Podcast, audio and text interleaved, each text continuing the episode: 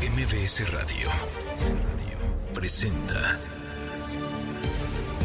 Luis Cárdenas en MBS Noticias.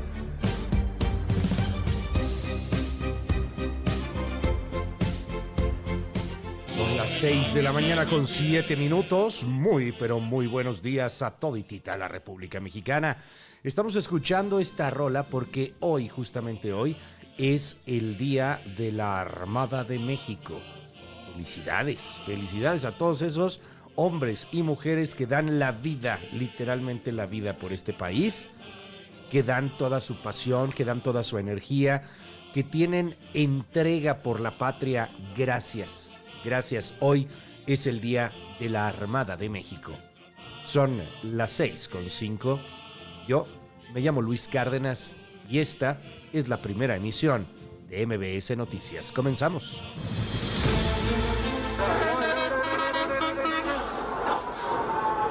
Por su precaución, dice, quítese. Eh, y llevan a alguien fuerte ahí, güey. Alguien macizo agarrando. Ay, no, pues. ¿Qué pasó, Chin? Guachimba, que puedan hacer esto. Les van a aventar huevos porque la gente odia la. ¿Cómo le hacemos para entrarle con todo, a poner en orden, a sacar a la delincuencia de esta zona? No podemos seguir con abrazos, tenemos que tener una estrategia clara de seguridad.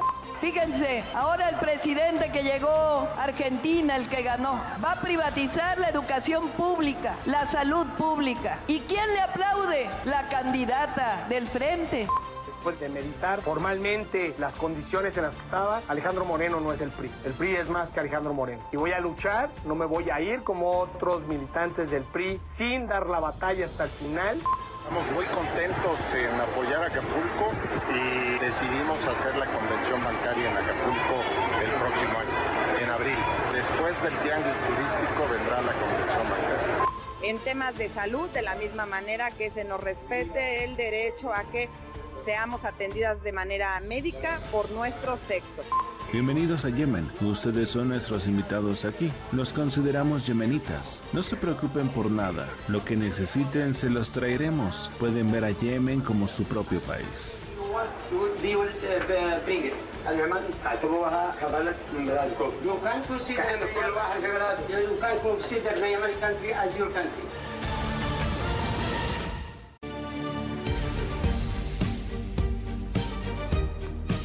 Son las 6 de la mañana con 10 minutos. Hoy es 23 de noviembre, el año 2023. Y tenemos harta, pero harta información, así como confeti para aventar para arriba. Híjole, a ver, eh, hay, hay muchísimo que platicar el día de hoy. Vamos a tener un programazo. Hoy hablaremos de lo que está pasando con las jugadoras de fútbol, de esta de esta cuestión que están peleando las jugadoras, yo creo que con todo derecho, de que se les pague de manera similar a lo que se les está pagando a los varones, y hay un argumento en torno a que no se vende igual. Ah, ahorita hablamos, se va a poner bueno ahí el, el tema y la polémica que, que, se ha generado mucho en el mundo deportivo. Platicaremos sobre ese tema en un momento. Hoy hablaremos también sobre EPOC y sobre enfermedades respiratorias, máxime en estos fríos cuídese, abríguese, eh, el tecito tiene algún sentido, el caldito de pollo con el interferón tiene algún sentido. Lo platicamos más tarde aquí en este espacio, en nuestro jueves de salud. Hablaremos pues de todo lo que está pasando en el México roto, le voy a tener reportes de la captura del Nini, del jefe de escoltas de los Chapitos. Ay, nanita, qué peligro, qué mello. Ahorita le platicamos a quién agarraron, como decía el audio hace un momento, es alguien macizo. Macizo, macizo, ¿cómo no? Se esperan ahí algunas reacciones, ojalá que no vengan. Ahorita platicamos quién es este personaje que terminó por ser detenido. Pero bueno, pues me da mucho gusto poderlo saludar. Espero que esté muy bien. No sé si, si va empezando su día, que no se le haga tarde. No sé si ya trae usted, eh, pues eh, a lo mejor el regreso de la jornada laboral. Pues qué padre, ¿no? Que, que ya va a descansar Qué, padre, ya, es jueves, ya falta menos para el fin de semana. Aguante tantito. Ahí la llevamos. Seis con nueve minutos, 23 de noviembre, el año 2023. Comenzamos esta primera emisión de MBS Noticias. Se registran nevadas en seis estados de la República por una tormenta invernal. Detienen a El Nini, el jefe de seguridad de los hijos del Chapo. Adrián Rubalcaba dice mi mamá que siempre no.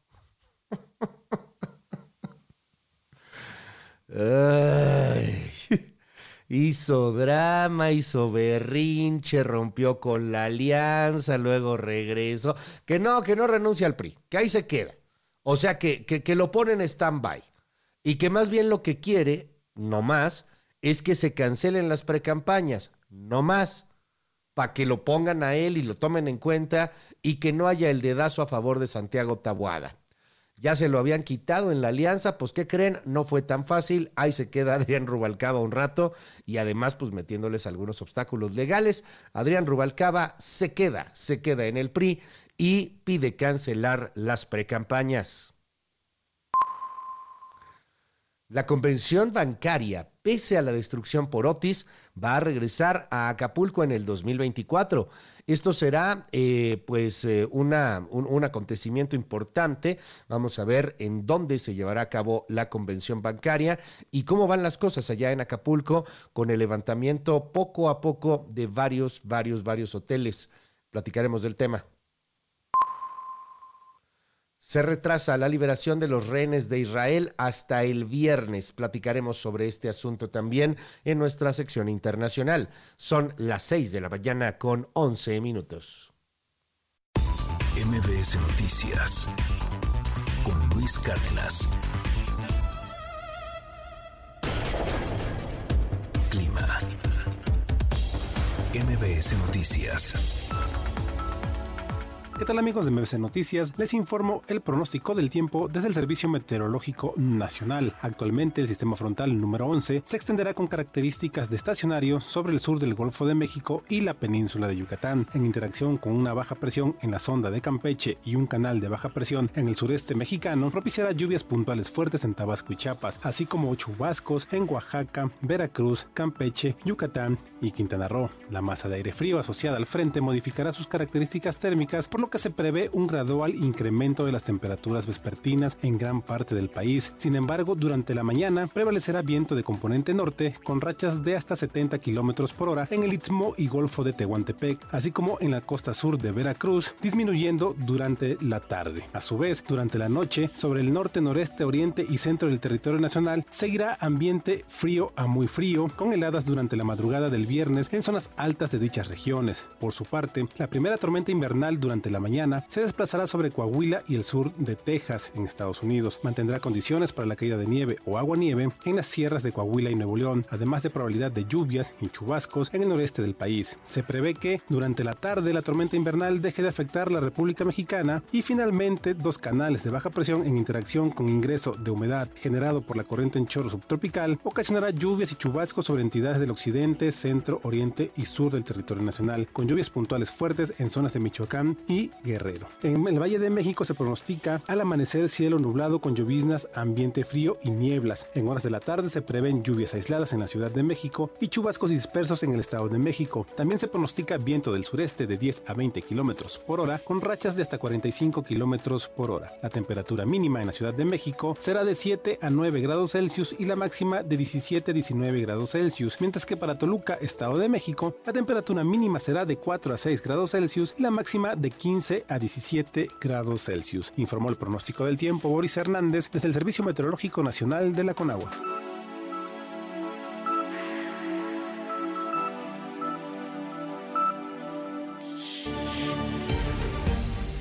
Querido Boris, muchas gracias allá en el Servicio Meteorológico Nacional.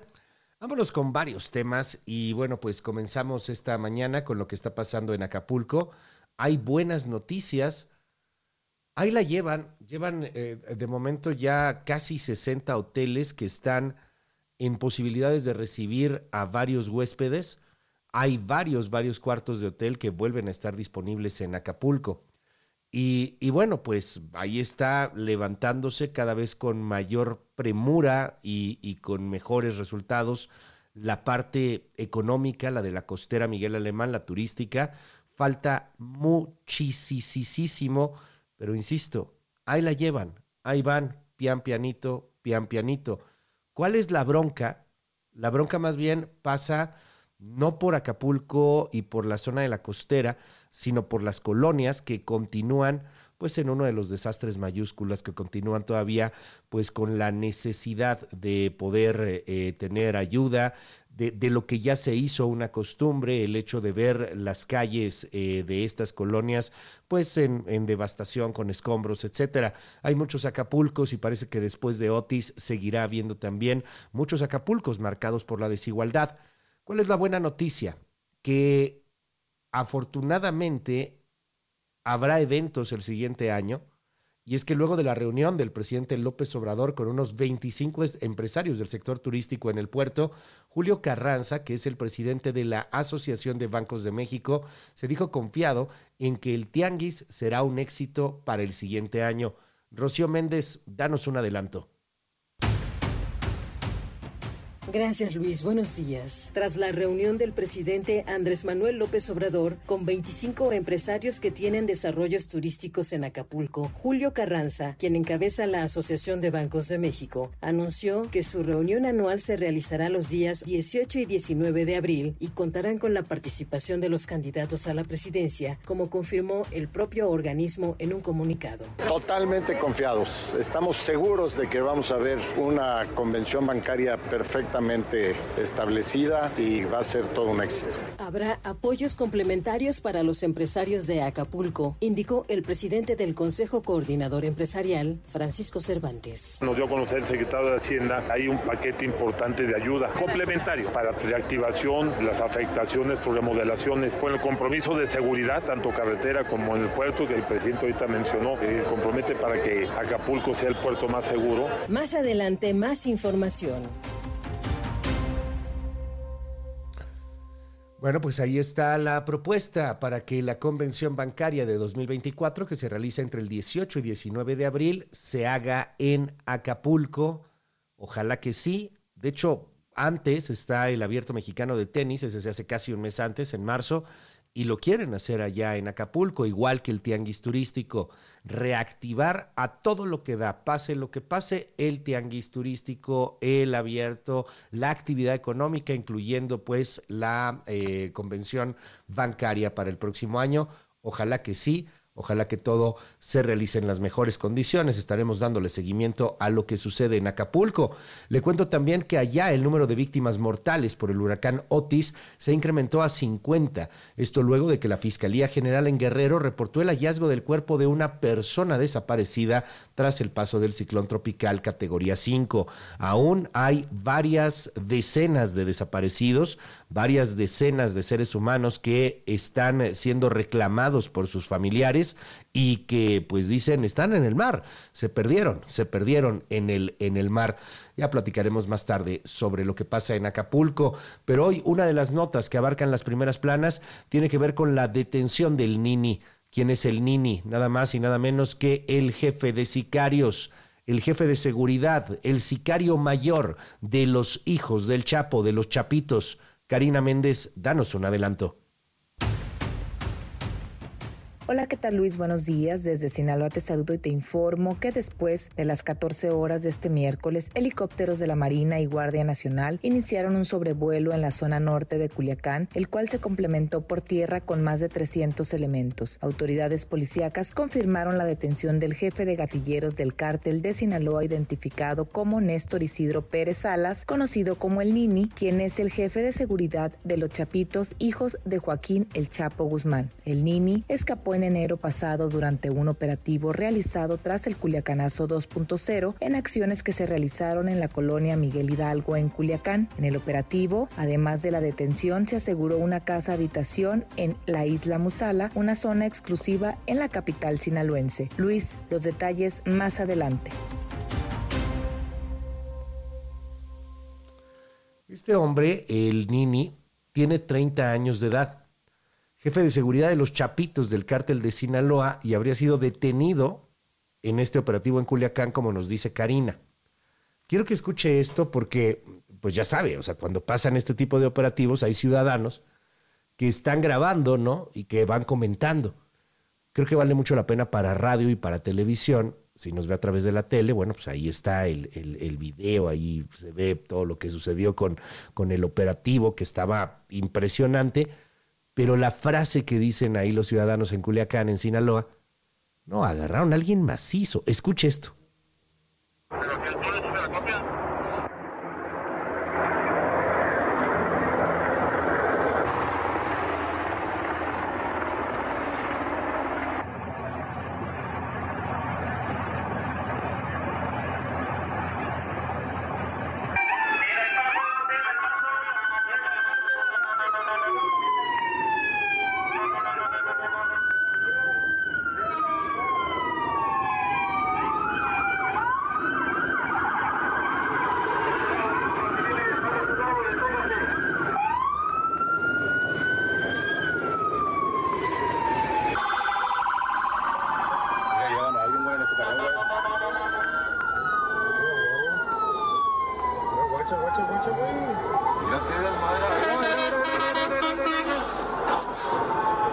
Con su precaución, dicen, quítense.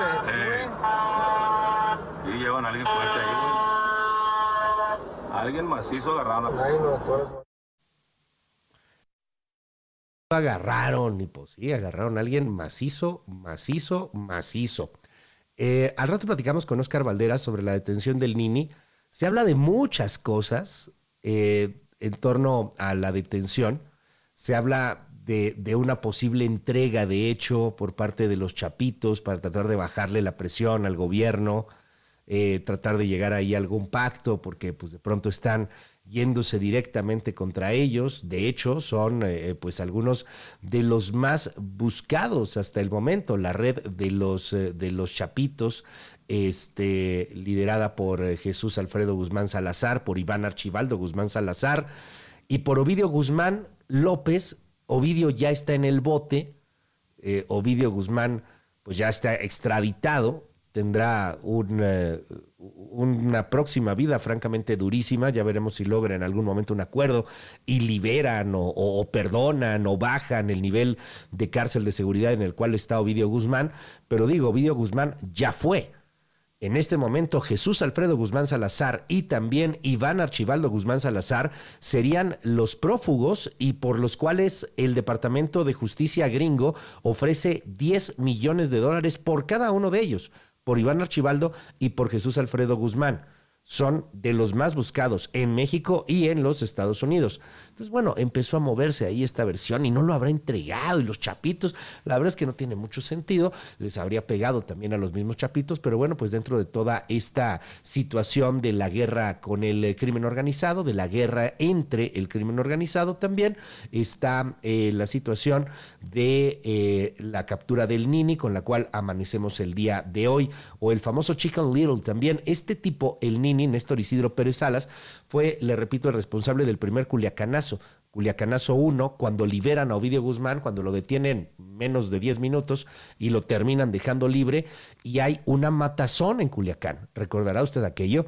Bueno, pues el responsable de esa matazón, de ese desastre, de esas quemas, de ese terror, es este hombre que hoy está preso, Néstor Isidro Pérez Salas, el Nini. Más tarde, con Oscar Valderas platicamos de las implicaciones de esta detención. Son las seis con 23 minutos. Vámonos con otros temas. Hay un chavo que fue quemado en Texcoco. Este muchacho tiene 18 años de edad. Estudiaba en un SEDVA, en estas escuelas famosas, hay por todo el país, son escuelas de mecánica y ahí aprendes a arreglar motos, aprendes a arreglar ca carros, aprendes a, pues, arreglar cosas, ¿no? Motores, particularmente automotores. Eh, ahí se forman, salen buenos estudiantes, salen malos estudiantes, como todos lados. Y, pasó algo espantoso. Este set está en Texcoco. El muchacho, había un muchacho al que le hacían bullying. Supuestamente no, no, sé si por ahí va la cosa, pero le hacían bullying que porque él no tenía moto, no tenía motocicleta.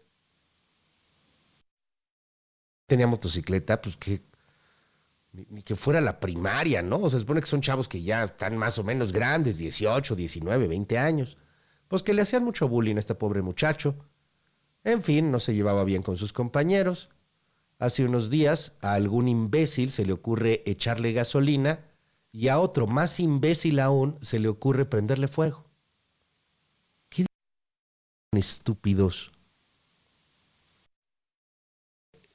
No, no, me no me imagino la idiotez que pasaba por estas mentes secas, por estos cerebros exprimidos. ¿Qué diablos pensaban que iba a suceder? que se iba a quemar poquito y ya. Los chavos, amigos de este chavo, lo querían matar. Bueno, no amigos, compañeros de este chavo lo querían matar. No quiero pensar que el bullying llevaba a quemarlo vivo. ¿O sí? ¿Ya tan grave es esto? Creo que pudo haber sido una verdadera estupidez, una broma juvenil. Pero ¿qué diablos tienen en el cerebro? O sea, ¿qué, qué pensaban que iba a suceder? El chavo está estable, pero tiene quemaduras graves de segundo grado en el área genital, porque pues, ahí estaba la gasolina eh, en todo su cuerpo, pero lo que se prendió pues fue la entrepierna, digamos la parte más grave, toda el área genital está quemada, los testículos muy mal, eh, la entrepierna, y, y sigue la fiscalía pues abriendo una carpeta. Estos estos babosos, porque son estudiantes estúpidos, que pudieron haber hecho su, pues, su carrera en el CEDVA, que pudieron haber dedicado su vida pues, a arreglar motos, a arreglar coches, ahí poco a poco hacer su carrera. Bueno, pues ahorita van a irse al bote. Muchachos estúpidos. Y a los papás ya los metieron en qué predicamento, qué tenían en el cerebro. ¿A, a quién se le ocurre la idea? A lo mejor yo estoy siendo muy, muy poco, eh, con, muy poca fe de la humanidad, pero ¿se acuerda usted que había este challenge, este reto hace algunos años, cuando estos imberbes eran adolescentes justamente, hace un par de años, cuando estos babosos chavitos que hoy tienen 18, 19, tendrían 16, 17, hubo un reto que consistía en quemarte. ¿Se acuerda? ¿Qué, ¿Qué pasaba? Te tenías que echar gasolina o alcohol y te prendías y ¡fum! Se, se iba rápidamente la gasolina, ¿se acuerda? Eh, era una idiotez, o sea, tuvo que salir autoridades de distintos países a decir, oiga, por favor no se queme, por, por favor no se prenda fuego, porque, porque puede acabar muy mal. Es, es la sociedad de los idiotas. Al final, gran parte de eso, pues tiene una responsabilidad con las redes sociales y con esa alienación que estamos viviendo con esa idiotez de solamente depender y ser esclavos del algoritmo. Bueno, ¿será que ellos habían pensado algo así? No lo sé. Adrián Jiménez, danos un adelanto de lo que está pasando con este muchacho ahí en Texcoco. Buen día Luis, amigos del auditorio. La Secretaría de Salud de la Ciudad de México reportó estable al joven que fue quemado por sus compañeros en una escuela de Texcoco en el Estado de México. Más detalles en un momento. Oiga, y en el mundo están pasando varias cosas. En el caso de Argentina, el presidente electo Javier Milei respondió a la felicitación de Donald Trump, un amigo, amigo, amigo del ultra, a quien llamó un ejemplo a quienes defienden las ideas de libertad. Para eso, eh, para, bueno, Milei representa para Trump un ejemplo libertario. Le cuento también que el eh, plan de privatizaciones de Javier Milei ya está en marcha. Yo no quiero ser mala onda, eh, ni, ni, quiero que me, que me tilden de defensor o de crucificador de nadie, pero esto que dijo Claudia Sheinbaum no es cierto. Javier Milei no está proponiendo la privatización ni de la educación ni de la salud. Lo dijo Claudia Sheinbaum para tirarle a, a Xochil Gálvez, que Xochil Gálvez cometió una barrabasada, una tontería, al felicitar directamente a Milei, que sí tiene algunas características, pues francamente preocupantes pero la, la, propuesta es privatizar todo lo que se pueda, no necesariamente educación, lo aclaró ya como presidente electo, porque hay muchos videos donde sí mi ley habla de ello, pero hoy, o sea, bueno, no hoy, ayer, lo aclaró ya en, en, un, en un video, lo, lo, dijo, no va a una privatización eh, de escuelas ni tampoco de hospitales, va de muchas otras cosas, pero de escuelas y hospitales no. Pues el plan de privatizaciones tendría una muy, muy avanzada negociación con quien cree con Carlos Slim para venderle la empresa de satélites del Estado Nacional ARSAT, a satélites argentinos. Eh, Slim podría ser uno de los compradores, bueno, no Slim directamente, sino sus empresas, de esta eh, pues empresa argentina que por cierto ha resultado bastante eh, poco productiva como muchas cosas pasan cuando están en manos del Estado. Resultan ser muy poco productivas, se lo das a la iniciativa privada y jala muy bien. Perdónenme, ya sé que muchos se van a enojar con ese comentario, pero es real. La realidad es que cuando tienes este asunto es muchísimo, muchísimo mejor. Bueno, pues eh, ya platicaremos sobre ese asunto en un momento más. Son las 6.30. Respire, respire muchísimo. Pásela maravillosamente bien en este día. Recuerde esto también pasará. 6 con 30, ¿qué dicen los titulares del planeta? Primeras planas. El Universal. Aumento salarial tiene bajo presión a microempresas. Estos negocios son mayoría en el país y 9 de cada 10 de sus trabajadores son contratados con salario mínimo. Milenio. Operó inteligencia de Estados Unidos por tres años para la recaptura de Ovidio. Con la participación de la Oficina de Investigaciones de Seguridad Interna, estadounidenses lograron identificar diversas casas del hijo de Guzmán Loera. Reforma. Pelean en la Corte quitar tope a Afores. Dana Yasmín Esquivel, impugnación de Ejecutivo y la CONSAR, alega juez federal que criterios de ley para limitar cobros es inconstitucional. Excelsior. Capturan el Nini, líder sicario de los Chapitos. La DEA ofrecía 3 millones de dólares por su aprehensión. Néstor Isidro Pérez Salas, jefe de seguridad de los hijos del Chapo Guzmán y operador del tráfico de fentanilo, fue detenido en un operativo federal en Culiacán. Animal político. Detienen en Culiacán a Néstor Isidro Pérez El Nini, presunto jefe de seguridad de los Chapitos. La jornada. Inminente. El aval para que la IP venda vacunas anti-COVID, Cofepris, Pfizer y Moderna cumplen con los últimos trámites. El financiero. Superará inversión extranjera directa a remesas en 2025 por New Shoring. Anuncios de inversión de 120 empresas, solo este año supone unos 44 mil millones de dólares multianuales, según reporte. El economista. México redobla el paso de inversión foránea de minería al cierre del tercer trimestre. Captó 2.737 millones de dólares, el mayor monto para este lapso en 10 años. Reporte Índigo. Se les viene la noche. El drama vivido para clasificar a la Copa América evidencia que a casi un año del fiasco en Qatar 2022, la crisis en el balompié nacional está más que presente. Así, no se puede competir en la justa continental, mucho menos en el Mundial del 2026. El Sol de México. El Teletón es querido hasta por los malos. Entrevista con Fernando Landeros. Niega que el crimen afecte al CRIT que será inaugurado en la montaña de Guerrero. La prensa. Armas sin control. En el país hay 16.8 millones de armas de fuego en manos de civiles. Sedena tiene registradas 2.535 licencias para su portación. México Unido contra la Delincuencia. La crónica. Suspenden cobro de impuestos a negocios en Acapulco y Coyuca hasta febrero de 2024. La Unión Europea destina 1.3 millones de euros para ayuda humanitaria urgente a los acapulqueños. La Convención Nacional Bancaria se realizará allí en apoyo al puerto. MBS Noticias con Luis Cárdenas.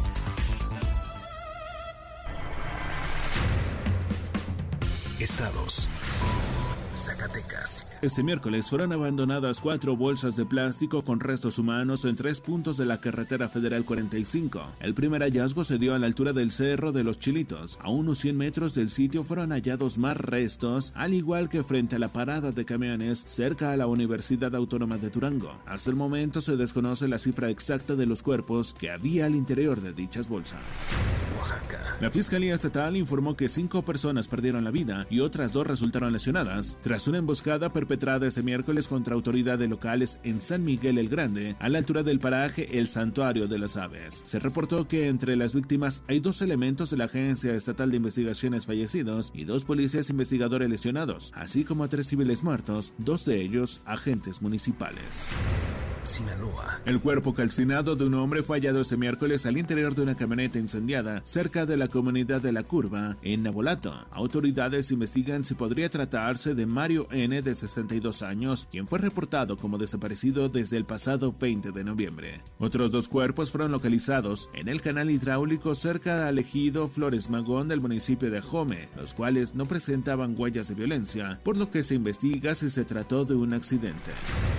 Yucatán. Un niño de 9 años, identificado como Yadier, se encuentra hospitalizado luego de que este martes un sujeto presuntamente bajo el efecto de alguna droga lo llevó a un terreno baldío en el municipio de Estipia y lo agredió a machetazos, provocándole heridas graves. De acuerdo con información disponible, vecinos de la zona lograron intervenir a tiempo y tras detener la agresión, entregaron al responsable a las autoridades locales.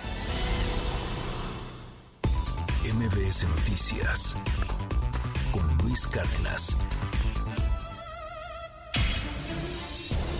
Titulares del mundo.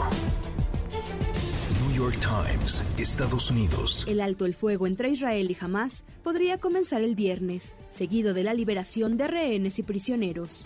Washington Post, Estados Unidos. Los ataques aéreos en Gaza persisten, mientras la liberación de rehenes y prisioneros se retrasa hasta el viernes. El país, España. Israel y Gaza en vilo, ante el inicio de la tregua acordada. Le Monde, Francia. Emmanuel Macron denuncia ante los alcaldes una descentralización loca. The Guardian, Reino Unido. Hunt revela 20 mil millones de libras esterlinas en recortes de impuestos a medida que los conservadores avanzan hacia la posición electoral. Der Spiegel, Alemania. Los políticos del Partido Democrático Libre advierten contra el abandono de los semáforos. Corriere della Sera, Italia. Posponen la liberación de rehenes. Funcho de São Paulo, Brasil. Senado aprueba propuesta de enmienda a la Constitución que interfiere en el Supremo Tribunal Federal tras la ofensiva de Pacheco. El texto va a la Cámara. El Clarín, Argentina. Privatizarán trenes y AISA y mantendrán la rebaja en ganancias. Al Jazeera, Medio Oriente. El Ministerio de Salud de Gaza detendrá la coordinación de la OMS tras el arresto del jefe del hospital. En un momento regresamos. Continúa con la información con Luis Cárdenas en MBS Noticias.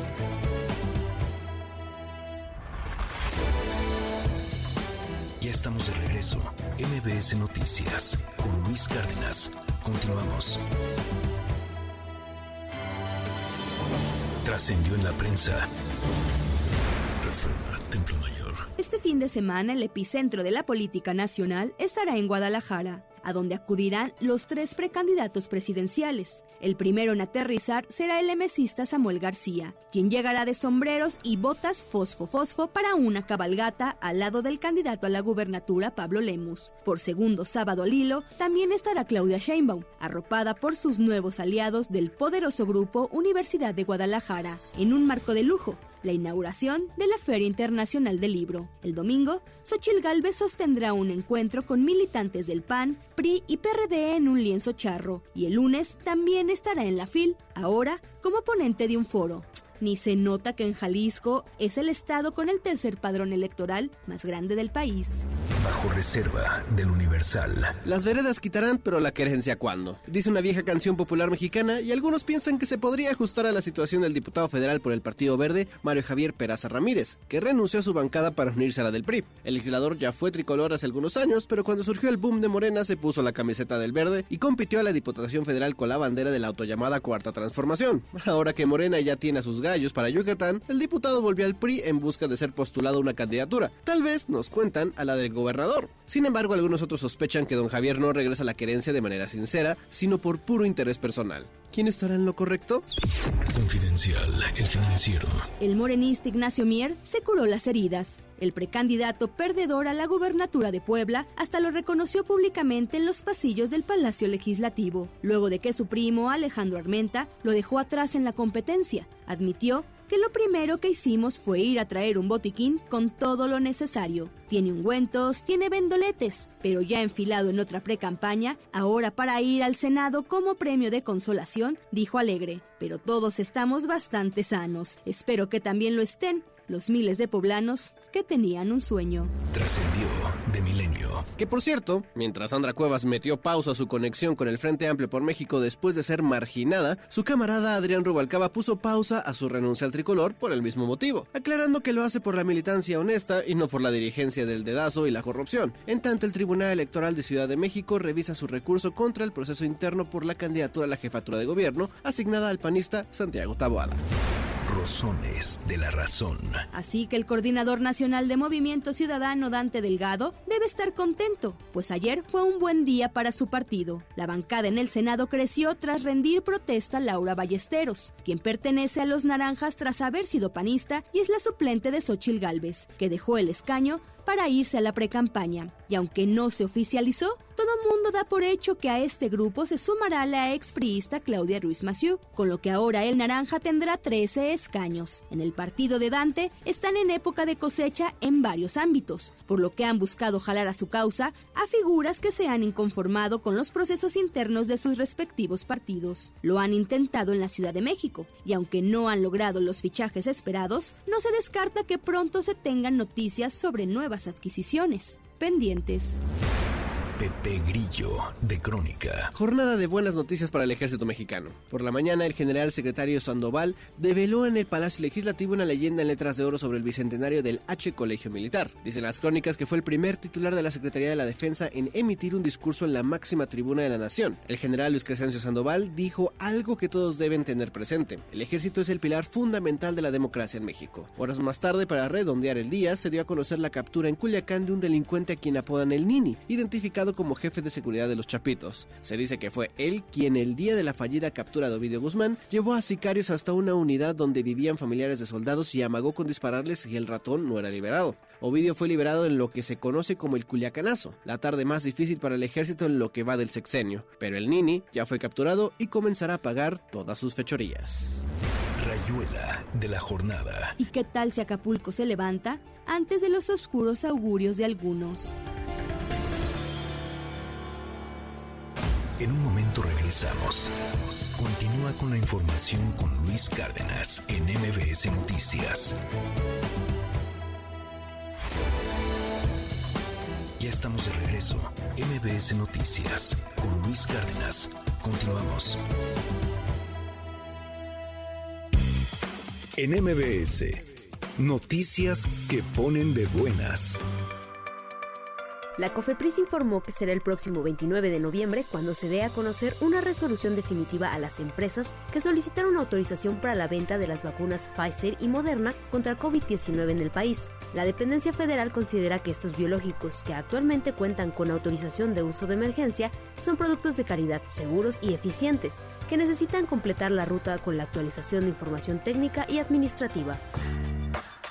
Durante los próximos dos fines de semana se realizará el festival Jóvenes por la Paz, con el objetivo de recuperar el espacio público con espectáculos de calidad para las juventudes. Se presentarán más de 50 bandas como Comisario Pantera, Parranda Magna, Los de Abajo y Señor Bikini, entre otras. Las sedes serán el Parque de Cultura Urbana en el Parkour, los faros de Escapotzalco y de Oriente y el Monumento a la Revolución en la Ciudad de México.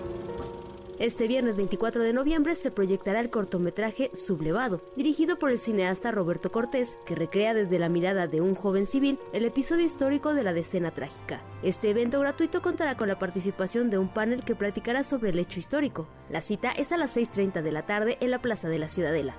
Para MBS Noticias, Claudia Villanueva.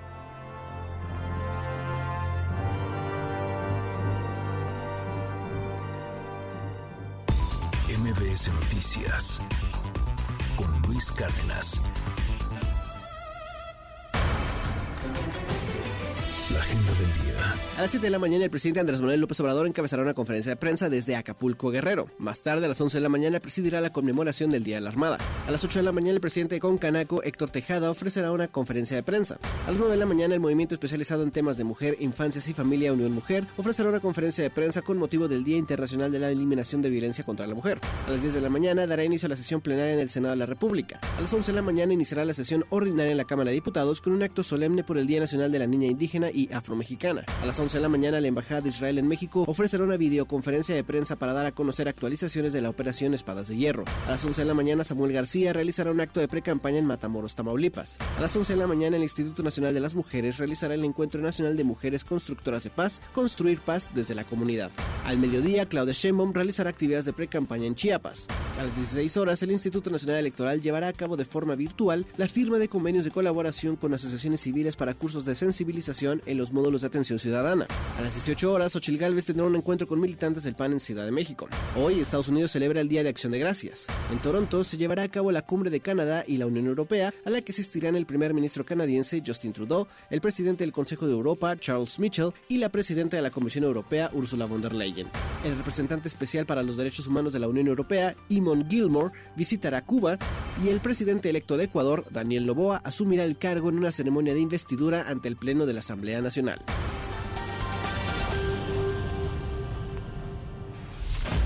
Ya estamos de regreso. MBS Noticias con Luis Cárdenas. Continuamos.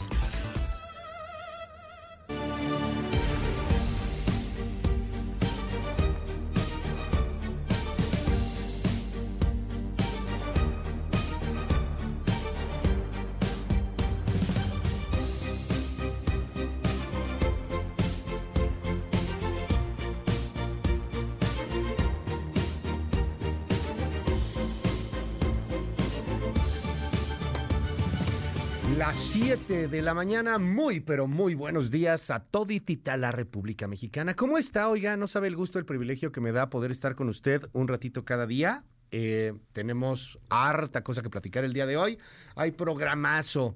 Más tarde vamos a, a platicar con dos colegas, compañeras, periodistas deportivas sobre este debate que traen en la Federación de Fútbol y en el Senado, la igualdad, la paridad de salarios entre las y los deportistas. Y me atreveré, les deportistes. ¡Uh! Y no es francés el tema. Pero así, o sea, a ver qué onda con, con todo ese asunto deportivo, ¿no? Porque las mujeres futbolistas están pidiendo, yo creo que con justa razón, pues que se les pague mucho más. Porque tú ves a un futbolista varón y gana millones y millones, y una futbolista igual muy buena, estrella, pero mujer, pues gana mucho menos. Dicen porque se ve menos, porque pues como que eso no es comercial. Se va a armar buena la polémica. Escríbame, por favor, 557-113-1337. Vamos a platicar también más tarde sobre temas de salud. Hace un hingo de frío, pero cañón. Está feo. Este, hay frentes fríos, ya lo escuchábamos con el Servicio Meteorológico Nacional, hay frentes fríos y cuando vienen estos frentes fríos hay también mucha enfermedad respiratoria. Hace unos días fue el día del EPOC, entonces vamos a platicar con una neumóloga reconocidísima sobre EPOC, pero sobre enfermedades pulmonares, pero sobre la gripita, pero sobre la influenza, pero sobre lo que está pasando ahora ahí también con un bicho en China que, que tiene muy alarmada a la gente en el norte de China porque pues, le está dando ahí algunos niños. Hay quien dice, ¿a poco viene otra vez un COVID? Dios no lo quiera, por favor, no. Bueno, al rato en nuestra sección de salud platicaremos sobre ese tema.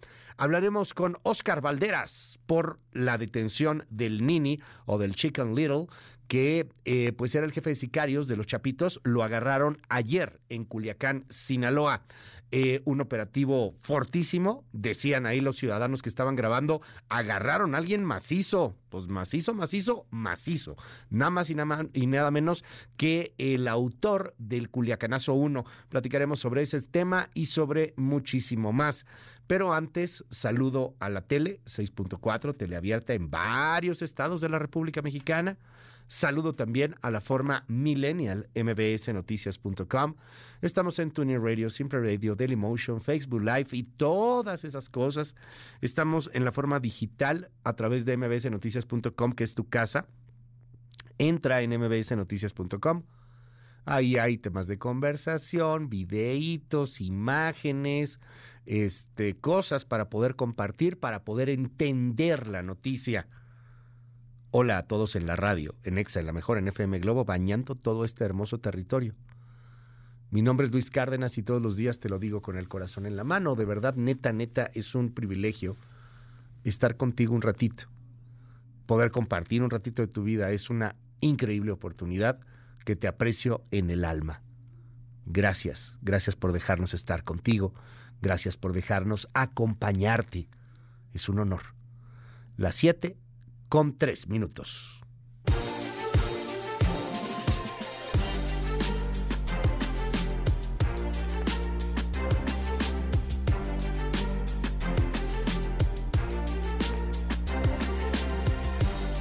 23 de noviembre, el año 2023.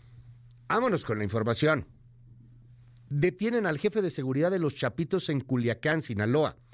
Helicópteros de la Marina y de la Guardia Nacional iniciaron ayer un sobrevuelo en la zona norte de Culiacán, Sinaloa, con el cual se complementó por tierra, donde las autoridades policíacas confirmaron la detención del jefe de seguridad de los Chapitos, Néstor Isidro García, alias El Nini el Nini o el Chicken Little, el jefe de los sicarios de los Chapitos. Más adelante, Karina Méndez nos tendrá mayores detalles sobre esto que ocurrió, pero quiero que escuche cómo fue parte del operativo.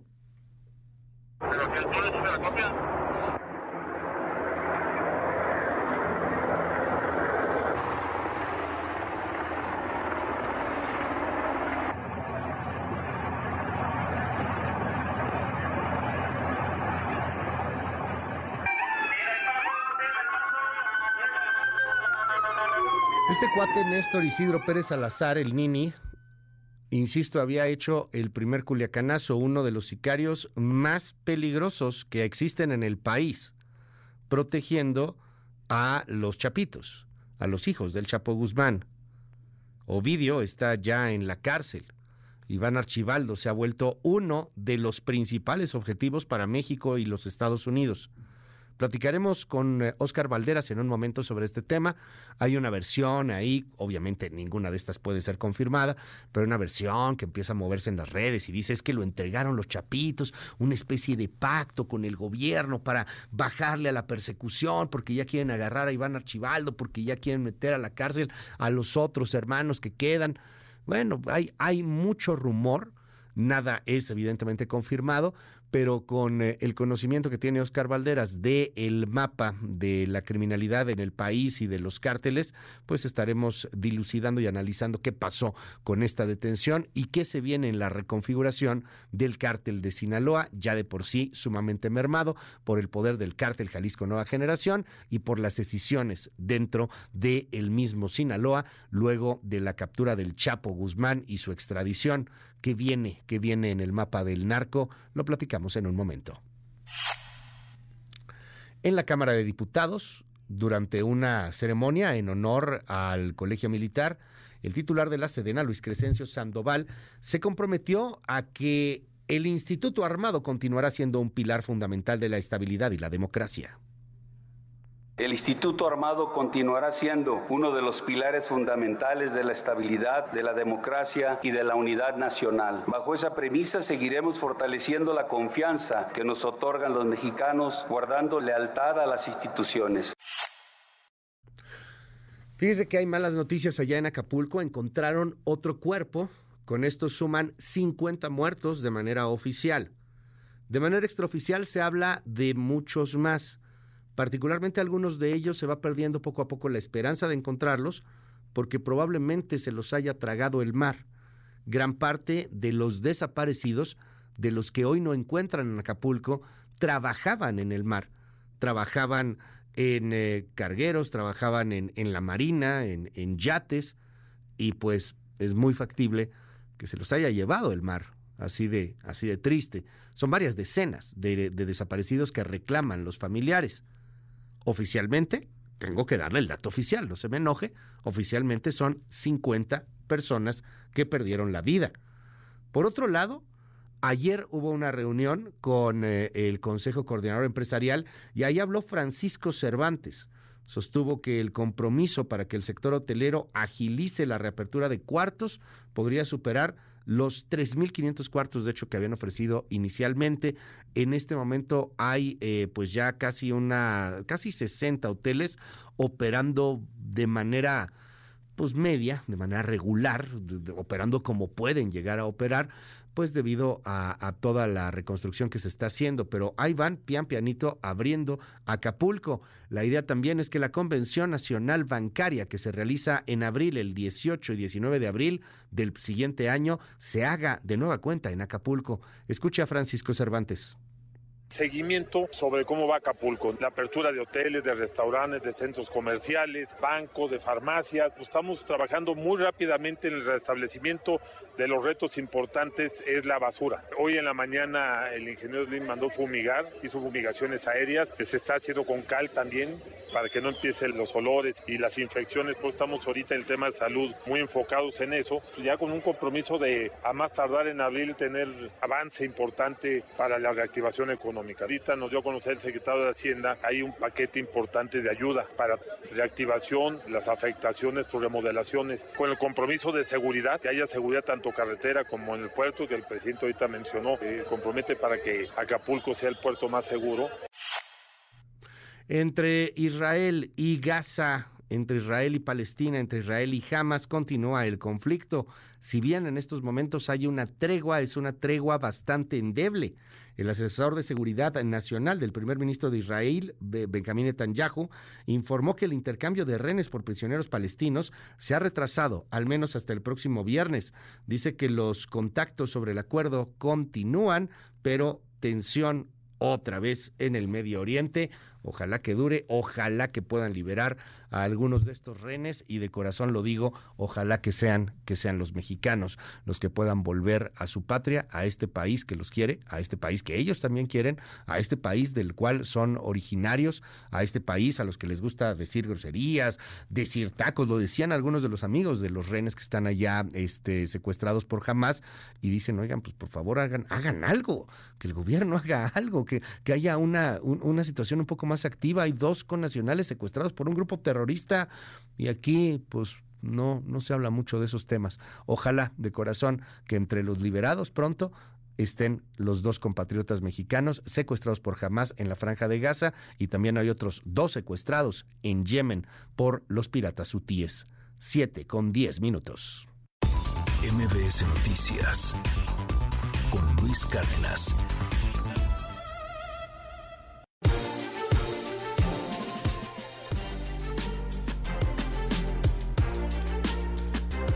Hay un dictamen en la Cámara de Diputados que tiene la intención de bajar la jornada laboral y que en vez de que trabajes 48 horas a la semana, solamente trabajes 40 horas a la semana.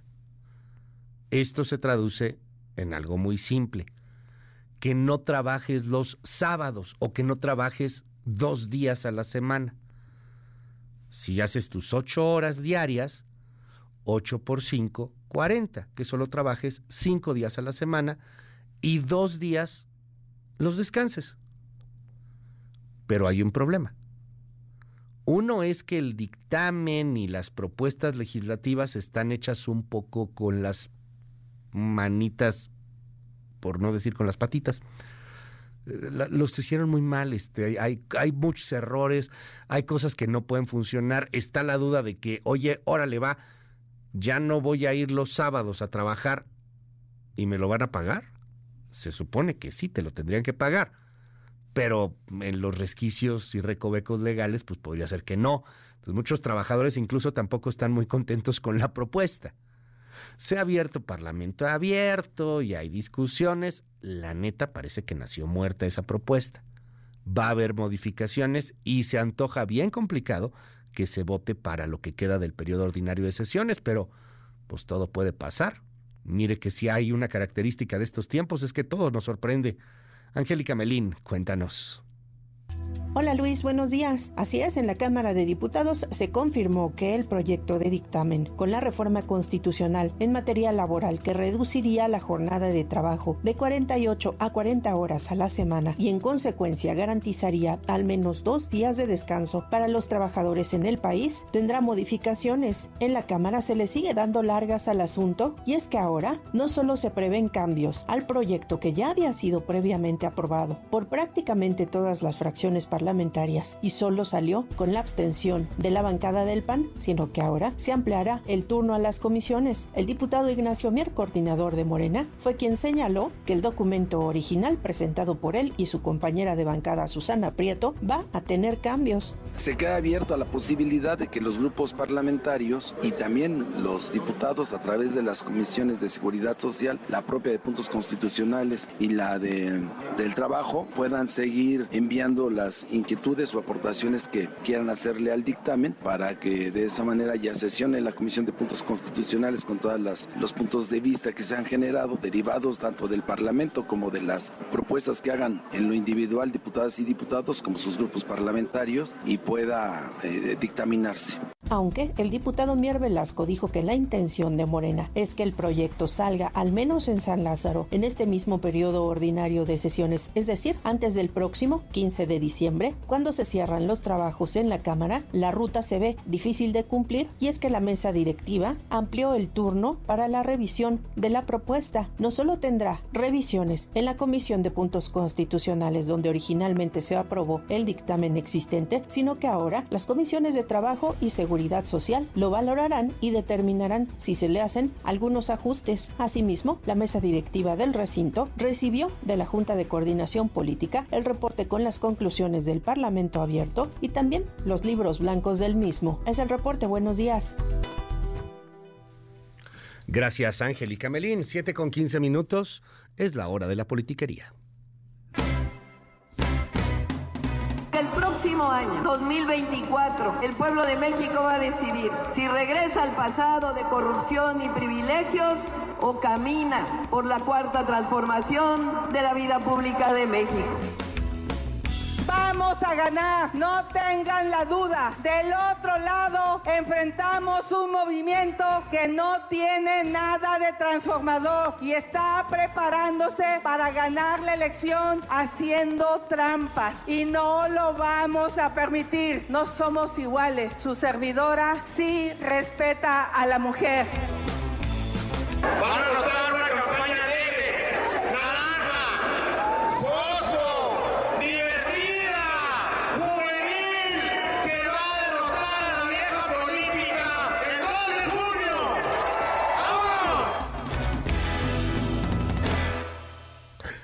Con 16 minutos de la mañana, hoy 23 de noviembre. Bueno, pues comenzamos con varias cosas que están sucediendo en la política mexicana y en el marco de, de las campañas presidenciales. Estas no son precampañas, estas ya son campañas. Ayer, por cierto, el INE jaló las orejas a las y el candidato presidencial, diciéndoles que pues, no pueden andar diciendo propuestas. Entonces, ¿para qué hacemos esto? Nomás para conocer las bonitas caras de los tres. No, no pueden hacer propuestas porque supone que es una precampaña. Pero la precampaña, pues no es precampaña, es una campaña adelantada. Híjole. Y luego, y luego se quejan los políticos, ¿no? Y regañan a los ciudadanos que ¿por qué están tan alejados de la política? Pues ¿por qué será?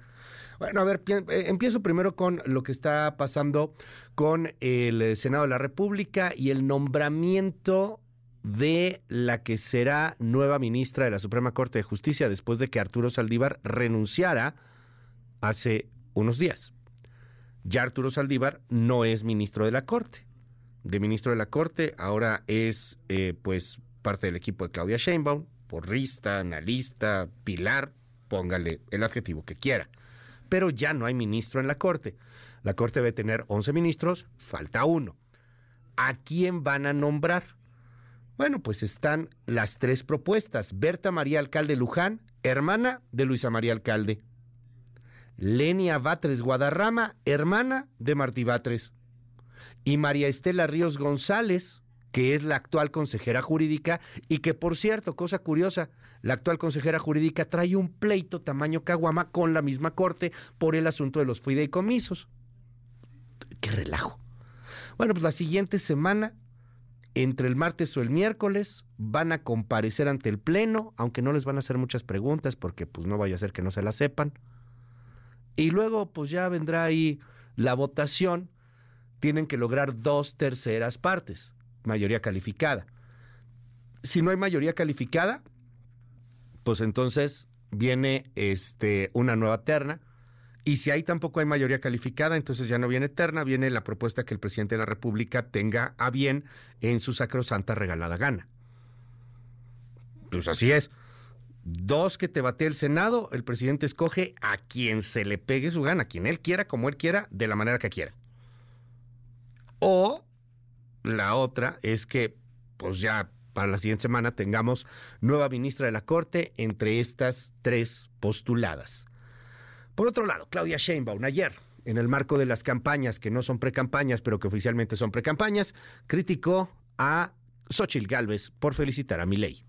Fíjense, ahora el presidente que llegó a Argentina, el que ganó, va a privatizar la educación pública, la salud pública. ¿Y quién le aplaude? La candidata del frente. ¿Quién le aplaude? Fox, Calderón, porque eso es lo que ellos son. Esa es la diferencia con el otro proyecto. Eso no es lo que nosotros queremos. Nosotros queremos que el pueblo de México conserve y profundice sus derechos.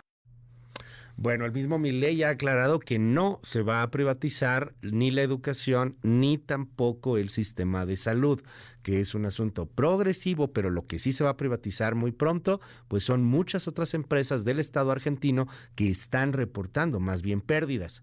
Es cierto también que Xochitl Gálvez felicitó y luego se retractó de la felicitación al mismo Milei, pero ella está en otro tema. Xochitl Gálvez en Chihuahua respondió a Sheinbaum y dijo esto sobre la acusación de que ella está lucrando con la tragedia de Otis gobierno abandonó a la gente de Acapulco y de Coyuca. Es increíble. A ver, yo caminé, caminé cuatro kilómetros entre la gente, con la gente de Coyuca. Yo me puse a trabajar. La gente lo que quiere es que te pongas a trabajar. La verdad es que no van a ir porque se les cae la cara de vergüenza de haber abandonado a la gente de Acapulco y de Coyuca. Al ejército no le corresponde distribuir medicamentos. Yo no le quiero desear mala suerte al presidente, pero creo que si se asesorara adecuadamente con alguien que le entienda la logística, se daría cuenta que va a ser un este almacén grandote Samuel García se detuvo en algún paraje y grabó un video para hablar sobre energías limpias. Escuche. Aquí en Nuevo León le apostamos al futuro, le apostamos a las energías limpias. Es el futuro contra la vieja política que le apuesta al carbón, que le apuesta al petróleo. Eso está haciendo un daño tremendo en el cambio climático y por eso aquí responsables, Nuevo León tiene una nueva constitución, así queremos la de México, el derecho humano al medio ambiente sano, a la calidad del aire y a usar energías renovables. Acabo de ver hace unas horitas un TikTok en donde una chava se va al TEC de Monterrey, creo que es el TEC de, Nuevo León, justamente al TEC de, Nuevo León, y se pone a preguntarle, oye, ¿por quién vas a votar a los chavos? A los chavos que tienen 18, 19, 20 años.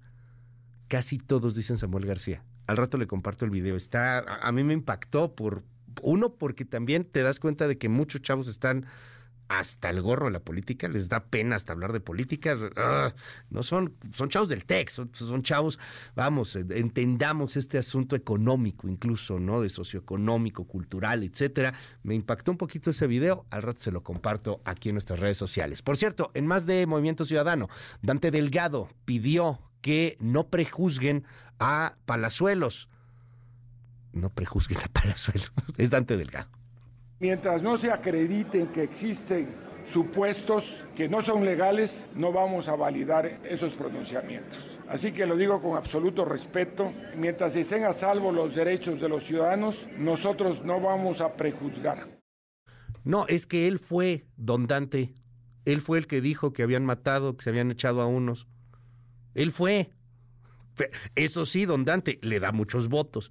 Y a usted lo que le importan son los votos. Entonces, supongo que hará lo correcto, ¿no? Ponerlo como candidato.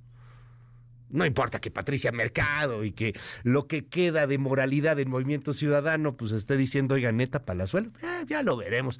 A ver cómo le va a Palazuelos, ¿ganará o no ganará? ¿Quedará o no quedará en el Senado?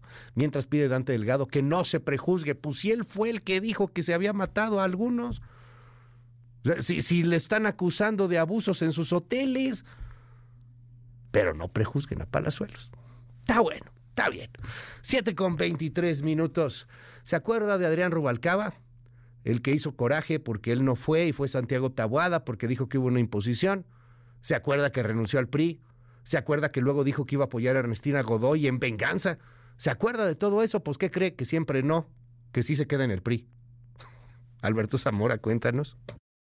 Luis, buenos días. Al dar a conocer que puso en pausa su renuncia al PRI, el alcalde con licencia en Coajimalpa, Adrián Rubalcaba, informó que interpuso un juicio para la protección de sus derechos político-electorales, a fin de que se le permita participar en el proceso interno para la definición de la precandidatura al gobierno capitalino. En conferencia de prensa, Rubalcaba dio marcha atrás a su decisión de renunciar al tricolor al reconocer que hizo el anuncio de que se iba del partido desde el enojo. Hizo un llamado a la precandidata presidencial Xochil Gálvez para que intervenga en este asunto al recordarle que ella pudo participar en el proceso interno del Frente Amplio por México. Exigió que se le presenten las encuestas y las evaluaciones que utilizaron los dirigentes de los partidos políticos opositores para determinar que el panista Santiago Tabuada es el mejor posicionado. Hoy somos competitivos, es momento de no ceder. Xochil, te repito, no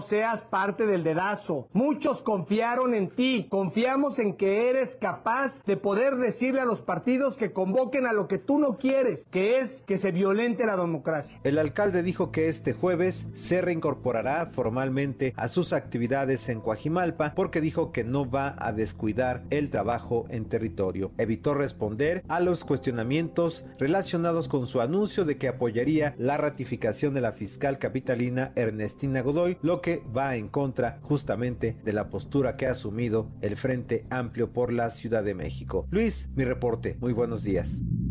Es Alberto Zamora, gracias Alberto. Es Rashabot. ¿Cómo ves? ¿Cómo ves todo este asunto? Las rupturas, los repartos de las candidaturas.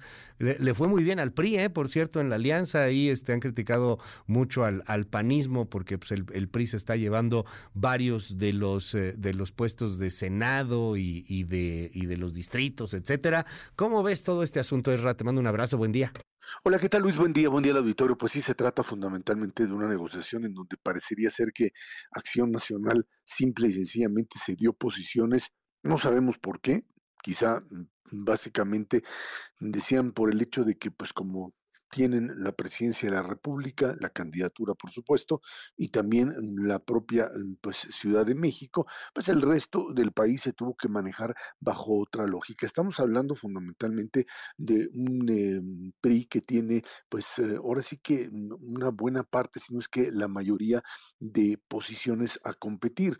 Y esto, mm, pues cuando uno se pone a ver la correlación de fuerzas, o sea, qué poder tiene cada uno, pues resultaría que eh, la verdad es Em, digamos, por no decirlo, una negociación bastante mala para Acción Nacional, más allá de lo que pueda llegar a representar este tipo de compromisos políticos, siempre hay que ceder una parte para que la otra finalmente actúe. Lo cierto es que en este rejuego, donde hay que recordar que hasta el PRD le entró al pleito diciendo que ellos también pues iban a salirse en algunas eh, partes o, o, prácticamente fuera de la alianza si es que no se les reconocía su capacidad de solución esta semana, pues ahora resulta que finalmente hay acuerdo. Estamos hablando fundamentalmente de acuerdos partidarios en donde mm, parecería ser que la candidata, como lo decíamos el lunes pasado, la candidata presidencial, pues no le entra al asunto, no está, dice Xochitl Gálvez que se trata fundamentalmente pues de lo que podríamos llamar una especie de separación de funciones. Yo hago campañas y ellos reparten puestos, pero en el momento en el que se están definiendo este tipo de, eh, digamos, eh, posiciones a, competir, si dentro de tu estructura partidaria, y hablando fundamentalmente del PAN, no tienes, digamos, mm, acuerdos o, la aceptación total y hay ahí ya pues símbolos de, disidencia por parte de Damián Cepeda y de algunos otros que dicen es que cómo es posible que hayan negociado posiciones casi paritarias frente a un partido como el PRI, en donde pues la diferencia entre Acción Nacional en términos de poder político es enorme. Yo sigo pensando que, bueno, pues más allá de que si fue una buena o mala negociación, lo que eh, resulta o brinca en este sentido es que es algo en donde eh, pues eh, Alves tendría que tener, pues ahora sí que la primera palabra y la primera y la última, en el sentido de decir, bueno, aquí están las, posiciones y las negociaciones. Cuando Adrián Rubalcaba dice lo que dice, independientemente de la figura de Rubalcaba, es que eh, pues lo que sucedió allí es, eh, digamos que un acuerdo en donde, como ya lo platicábamos, no tuvo, no tuvo el control o no tenían el control con respecto a la forma, la forma y el fondo de la propia negociación. Eh, veremos si esta, esta situación no provoca eh, diferentes eh, salidas, rupturas. Creo que esa es la parte más grave que puede tener dentro del el alguien diría del otro lado, bueno, pues sí, nada más que del otro lado el, tienen un aparato de control mucho mayor, con presupuestos mayores y además con el poder están, tienen la presidencia de la República, la utiliza el propio López Obrador como mecanismo para, pues, eh, digamos, cubrir eh, lo que serían las eh, posibles rebeliones, como por ejemplo el caso de, García Harfuch, uno diría, bueno, pues, ¿cuál es la diferencia? Que, pues, por lo pronto se lo llevaron a la propia campaña después de haberlo sacado, digamos que violentamente de la jefa, de la candidatura a la jefatura de gobierno de la Ciudad de México.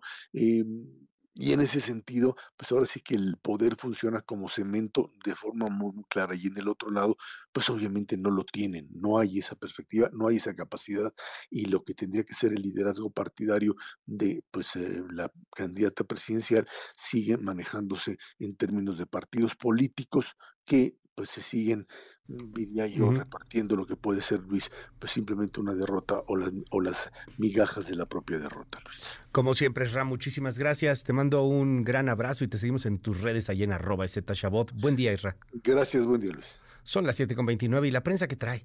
Intelite reporta. La cobertura mediática de los temas del día. 1. El frío aterriza en la Ciudad de México. Hoy la primera plana del Gran Diario de México, del Universal. Qué frío está haciendo. Soltaron a los pingüinos, soltaron a los pozos polares. Está cañón. Eh, cuídese mucho por el tema de las altas, de perdón, de las bajísimas temperaturas. Eh, hay, hay algunos vientos ahí también eh, bastante preocupantes, algunas lluvias. Hoy ahí en la primera plana del Diario El Universal, a, quien también le aprecio, por cierto, hago mi comercial como, como todos los jueves. Este, hoy se publica mi columna desde el abismo en donde hablamos del próximo Milei mexicano. Échele un ojo si tiene ahí oportunidad. Gracias por el llamado que nos hacen en la primera plana y en el, en el Universal. Eh, hay eh, mucha información en torno a lo, del, a lo del frío. Ahí en la A20 vale vale la pena. Hoy el Universal pues tiene esta portada de alguien que pues uno pensaría está en un país en donde hace muchísimo frío. No, es aquí en la Ciudad de México en donde no estamos acostumbrados a estos a estos climas y a estas temperaturas. Dos. Uf, qué foto la que tiene hoy la jornada en la primera plana. Es una foto de AFP, probablemente una de las candidatas a WordPress Foto para el siguiente año. Es el desconsuelo de mujeres palestinas durante el sepelio de un familiar que murió ayer en un bombardeo de las, de las fuerzas israelíes sobre el campo de refugiados de Nalbus en Cisjordania no necesariamente la tregua es para toda Palestina, pues hay bombardeos también en algunas otras zonas, ahora es Cisjordania, ya no la franja de Gaza. La jornada ha dado gran cobertura a esta guerra que hasta el momento lleva más de 15 mil muertes. Échele un ojo hoy esa fotografía. Vaya que apachurra el corazón, es la primera de la jornada, las 7 con 31 minutos. Intelite reporta, la cobertura mediática de los temas del día. Oiga, hay una especie de breaking news que está eh, dando a conocer la Organización Mundial de la Salud. Voy a una breve pausa. Hay eh, preocupación en el norte de China por un nuevo virus, un virus muy parecido a lo que sería COVID-19. Regreso con Arturo Barba para que usted lo pueda escuchar de, de viva voz qué está pasando con este nuevo virus y por qué está preocupando tanto al norte de China. Hay una información que está saliendo hace unas horas de la Organización Mundial de la Salud preocupada por esto que sucede allá en China. Regreso con Arturo Barba después de la pausa. 7 con 23. Un día como hoy, 7 con 32, perdón. Un día como hoy fallecía José Alfredo Jiménez. Regresamos. En un momento regresamos. Continúa con la información con Luis Cárdenas en MBS Noticias.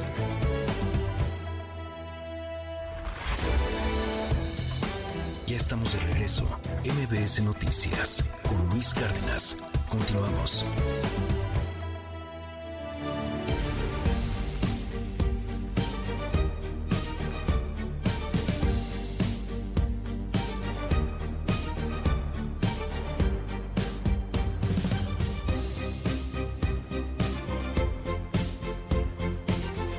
Las 7 con 38 minutos. Arturo Barba, ¿qué está pasando? Nos enlazamos con Arturo Barba, nuestro colaborador en temas de ciencia. ¿Qué está pasando con esta neumonía que, se está generando en el norte de China? Eh, la Organización Mundial de la Salud ha emitido un comunicado, una declaratoria al respecto del tema. Enfermedades particularmente afectando a algunos niños. Cuéntanos, Arturo, buen día. ¿Qué tal, Luis? Muy buen día. Sí, la Organización Mundial de la Salud el día de ayer solicitó información al gobierno de China para que informe estos casos, digamos, atípicos de un eh, tipo de neumonía que le han llamado ambulante en el norte de China y que afecta principalmente la, provincia, la ciudad de Pekín y, el norte de China. El problema es que no se sabe de qué se trata. Es un eh, caso de neumonía micoplásmica, es decir, una infección bacteriana común generalmente afecta a los niños y niñas más pequeños, que les causa afecciones respiratorias, difícilmente requiere hospitalización, por eso se le llama neumonía ambulante, y no se sabe qué es lo que lo causa, Luis. Eh, recordemos que en 2019, a finales de octubre, eh, se empezaron a detectar los primeros casos de COVID-19 allá en China. No se sabía, por supuesto, qué es lo que lo causaba, y eh, la Organización Mundial de la Salud se enteró hasta diciembre, es decir, mucho tiempo después. Y ahora la OMS ha activado estos protocolos de alerta temprana y se ha puesto en contacto con el gobierno chino. En 2000, en, este, hace 10 días, Luis, en, el 13 de noviembre, el gobierno chino dio una conferencia de prensa a los medios chinos, por supuesto no se dio a conocer mucho a nivel internacional, pero de acuerdo al portal de Daily China News, eh, esta, esta conferencia se informó a, los padres y madres de familia de allá en China que tuvieran calma porque se habían estado detectando varios casos, Luis, más de mil casos de, infecciones. Ya hay varios hospitales que están llenos, están abarrotados. Eh, la televisión china ya empezó a transmitir algunas imágenes de cómo los hospitales no se dan abasto. El problema, Luis, es que efectivamente no causa graves daños en los niños y niñas, pero al infectar a los adultos mayores eh, suele ser un poco más grave la neumonía micoplásmica.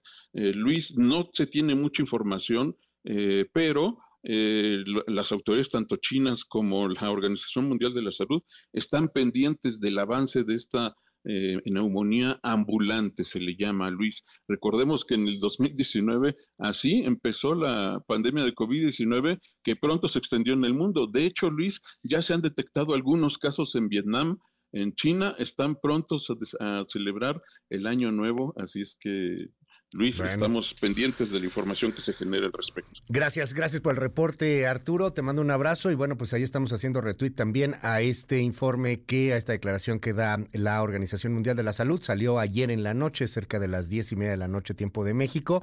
Ahí está simplemente la advertencia. No es una pandemia, no se está declarando nada, pero sí hay una advertencia y sí empiezan a poner, pongámosle así, focos amarillos, ¿no? Así es, sí, solo hay que estar pendientes de cómo se desarrollan los casos, porque recordemos que el gobierno chino suele controlar férreamente mucho la información y más ante este tipo de eventos, Luis. Gracias, gracias Arturo, muy buenos días. Muy buen día. Deportes con Eddie Chabot. Deportes con Eduardo Chabot.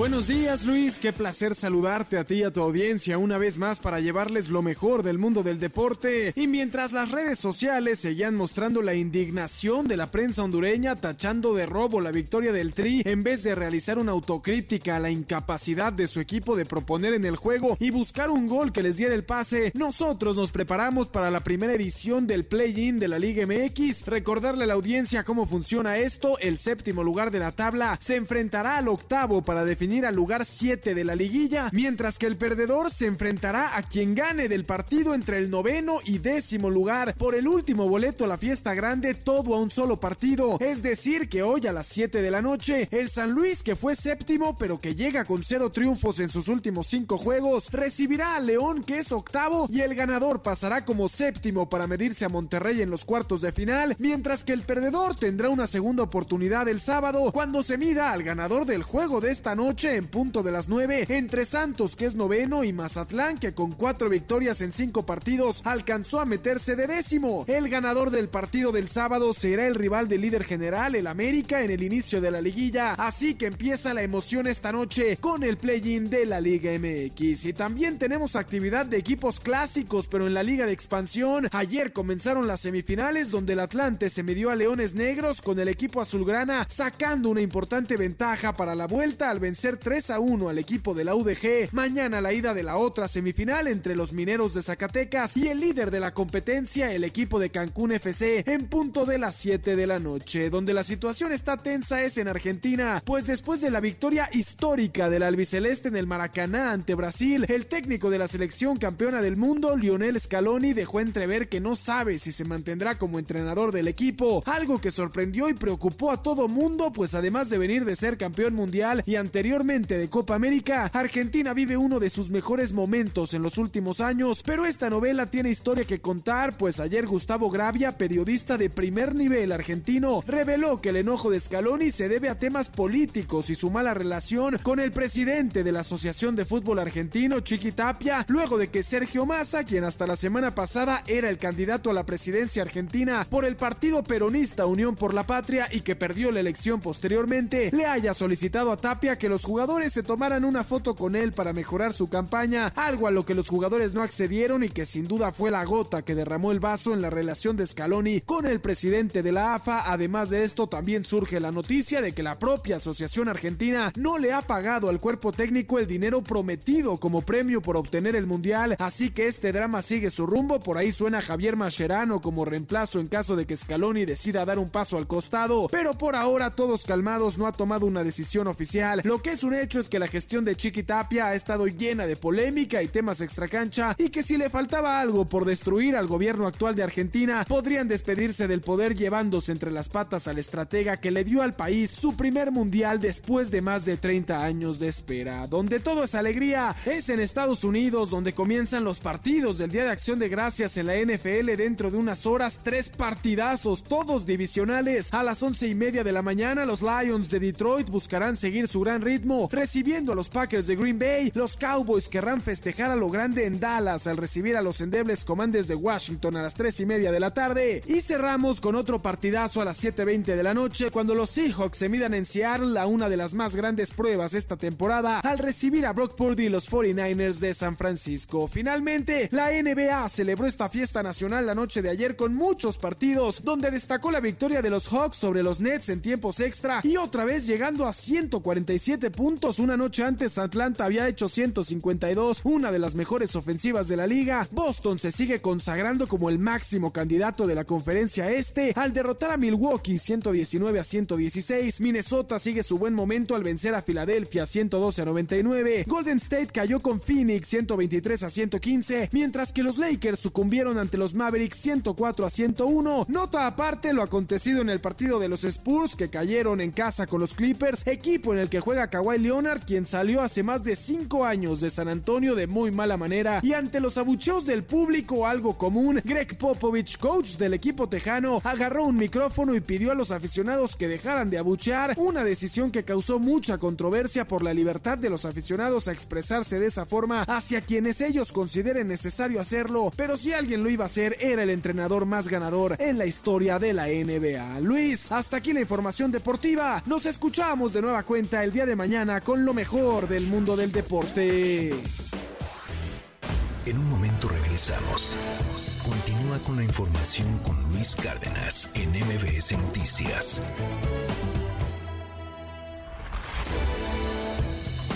Ya estamos de regreso. MBS Noticias con Luis Cárdenas. Continuamos.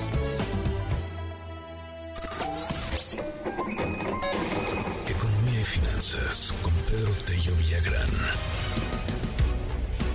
Primera quincena de noviembre, datos interesantes, no sé si preocupantes, pero interesantes de eh, la inflación. Repunta la inflación para, para preocuparse, querido Pedro. Te mando un abrazo, ¿cómo estás? Buen día. Luis, buenos días, qué gusto saludarte a ti también, a quienes nos escuchen.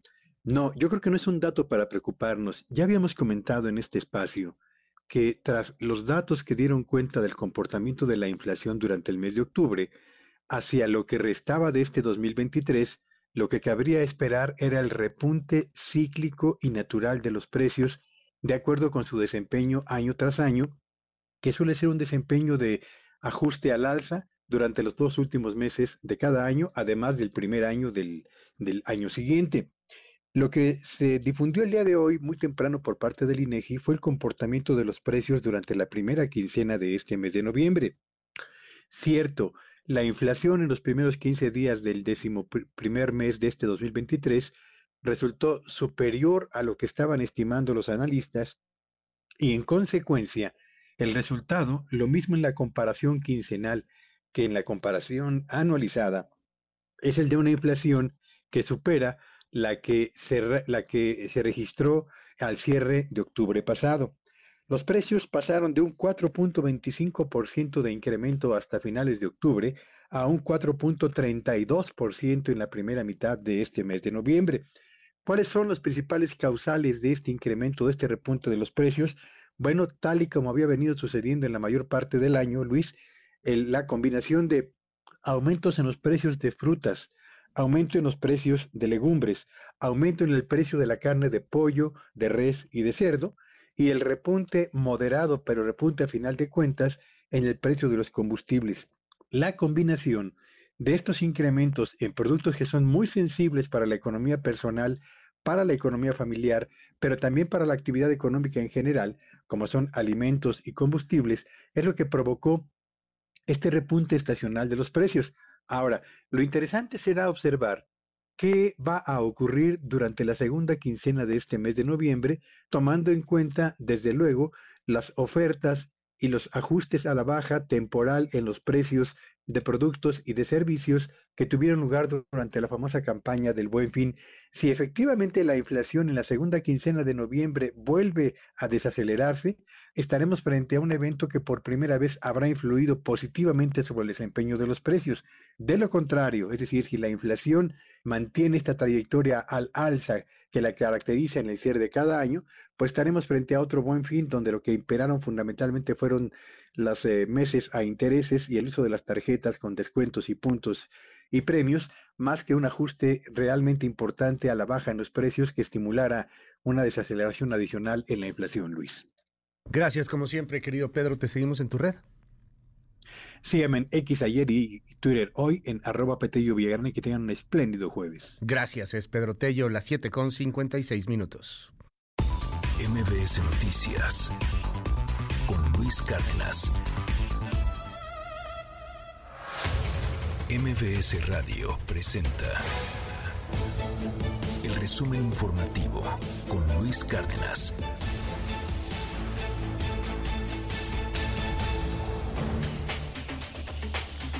Diana Alcaraz, qué gusto saludarte. Muy buenos días. Hola Luis, buenos días. Buenos días a todos los que nos ven y nos escuchan. Y vamos con un resumen informativo porque esta mañana desde Acapulco, donde se lleva a cabo la conferencia de prensa matutina, la gobernadora de Guerrero, Evelyn Salgado, confirmó que la cifra de muertos por el huracán Otis aumentó a 50, mientras que aún, aún permanecen en calidad de desaparecidas 30 personas. La morenista detalló que continúan los trabajos para para la recolección de basura y evitar problemas de salud les informamos la recolección de un total de 211.385 toneladas de basura, así como la limpieza de 322.35 kilómetros lineales de calles y avenidas principales.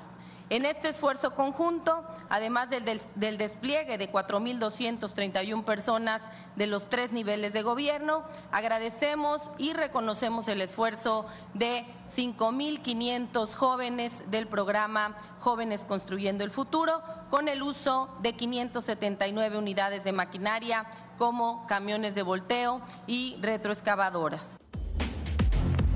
Y previo al inicio de la conferencia, Luis, el, presidente López Obrador, trabajadores del Hotel Encanto y familiares de personas desaparecidas luego del huracán Otis categoría 5 se manifestaron a las afueras de la base naval para exigir al gobierno federal una ayuda real para el puerto y que no se suspenda la búsqueda de personas desaparecidas y este sujeto dolente e insensible sepa, sepa que Acapulco requiere un plan de reconstrucción. Estamos viviendo la peor crisis sanitaria de todos los tiempos. Están las montañas de basura, toda la gente está enferma de la piel, de las vías respiratorias, del estómago. Es la peor crisis sanitaria de todos los tiempos. Y este sujeto indolente levantó la emergencia desde el 9 de noviembre. Ya basta de insensibilidad. Y en más información, Luis, te comento que tras la detención en Culiacán, Sinaloa, de Néstor Isidro Pérez Salas, conocido como el Nini, identificado como el jefe de seguridad de los Chapitos, hijos de Joaquín El Chapo Guzmán, el secretario de Seguridad Pública en la entidad, Gerardo Mérida, informó que no hay riesgo para la ciudadanía y confirmó la ausencia de incidentes posteriores a la detención nada al respecto que suspender, al contrario, yo le pediría o le pido más bien a la sociedad, le pido a la gente de Sinaloa, a la gente de Culiacán, que nos tenga confianza como fuerzas de seguridad pública, fuerzas preventivas, fuerzas que actuamos en fragancia. No vemos ningún indicio, reitero, de que hasta el momento se presente alguna situación contraria a lo, a lo que pudiera estar pensando la gente. Lo que se vio son eventos que obedecen a una cuestión federal. Quiero ser reiterativo porque ellos tienen su trabajo y así lo llevan a cabo. No está la situación que pudiera ver así. Definitivamente los eventos que se han presentado son eventos que son aislados, que si bien en un momento actúan en forma violenta, bueno, es la desesperación de ese tipo de situaciones. Finalmente, Luis, en un operativo especial de la Coordinación Nacional Antisecuestro, se logró el rescate a tres jóvenes deportistas que fueron secuestradas el domingo pasado cuando realizaban senderismo en una zona montañosa cercana al Centro Ceremonial Otomí en el Estado de México. Las jóvenes se encontraban encadenadas en un domicilio ubicado en Isidro Favela, donde opera la familia michoacana. No se reportaron personas detenidas. Tranquilas, ya están bien, hijas, tranquilas. Todo va a estar bien. Somos de la policía. Somos de la policía del Estado, todo va a estar perfecto. Ya están a salvo. Tranquila, tranquila. Todo va a estar bien. ¿No traen cizallas? ¿No traen cizallas? ¿Cizallas, Jimé? Sí, a ver. Traigan ¿no? Sí. Lo que ven las tres. Tranquilas, hijas. Ya van a estar bien. Si quiere, quítese el calcetín. Que salga con todo el calcetín. Te voy a quitar tu a ver si sale tu pie, ¿vale? No, no sale. Sí, sí va a salir, vas a ver. Tú tranquila. Cuidado. Tú tranquila. Oye, enhorabuena por este rescate. También hay que hay, que reconocer cuando se hace algo bien de la autoridad. bien. Y enhorabuena. Las chavas estaban, eh, habían sido desaparecidas, ¿no? Sí, estaban haciendo senderismo el fin de semana pasado cerca del centro ceremonial Otomí, esta zona ahí en el Estado de México muy boscosa, donde hacen mucho precisamente estas, estas prácticas. Las chicas fueron secuestradas por un grupo, este, pues dicen criminales, un grupo armado. Se las llevan a un domicilio aquí en el municipio de Isidro Favela y ahí las tenían retenidas, encadenadas. Eh, se dice que las personas pidieron un rescate a los familiares, pero al no lograr el, rescate, pues empezaron, este, empezó la búsqueda de estas chicas. Estas personas se dan cuenta, huyen y logran dar con el domicilio donde están y las logran liberar. Diana Alcaraz, muchísimas gracias como siempre y te seguimos en tus redes. Gracias a ti Luis, me encuentran en Twitter como Diana Alcaraz de. Es nuestra jefa de información, Diana Alcaraz, las 8 de la mañana. Ya estamos de regreso. MBS Noticias con Luis Cárdenas. Continuamos. Primeras planas. El Universal. Aumento salarial tiene bajo presión a microempresas. Estos negocios son mayoría en el país y nueve de cada diez de sus trabajadores son contratados con salario mínimo. Milenio. Operó inteligencia de Estados Unidos por tres años para la recaptura de Ovidio. Con la participación de la Oficina de Investigaciones de Seguridad Interna, estadounidenses lograron identificar diversas casas del hijo de Guzmán Loera. Reforma. Pelean en la Corte quitar tope a Afores. Dana Yasmín Esquivel, impugnación de Ejecutivo y la CONSAR, alega juez federal que criterios de ley para limitar cobros es inconstitucional. Excelsior. Capturan el Nini, líder sicario de los Chapitos. La DEA ofrecía 3 millones de dólares por su aprehensión. Néstor Isidro Pérez Salas, jefe de seguridad de los hijos del Chapo Guzmán y operador del tráfico de fentanilo, fue detenido en un operativo federal en Culiacán. Animal político. Detienen en Culiacán a Néstor Isidro Pérez El Nini, presunto jefe de seguridad de los Chapitos. La jornada. Inminente. El aval para que la IP venda vacunas anti-COVID. Cofepris. Pfizer y Moderna cumplen con los últimos trámites. El financiero. Superará inversión extranjera directa a remesas en 2025 por New Shoring. Anuncios de inversión de 120 empresas solo este año supone unos 44 mil millones de dólares multianuales, según reporte. El economista.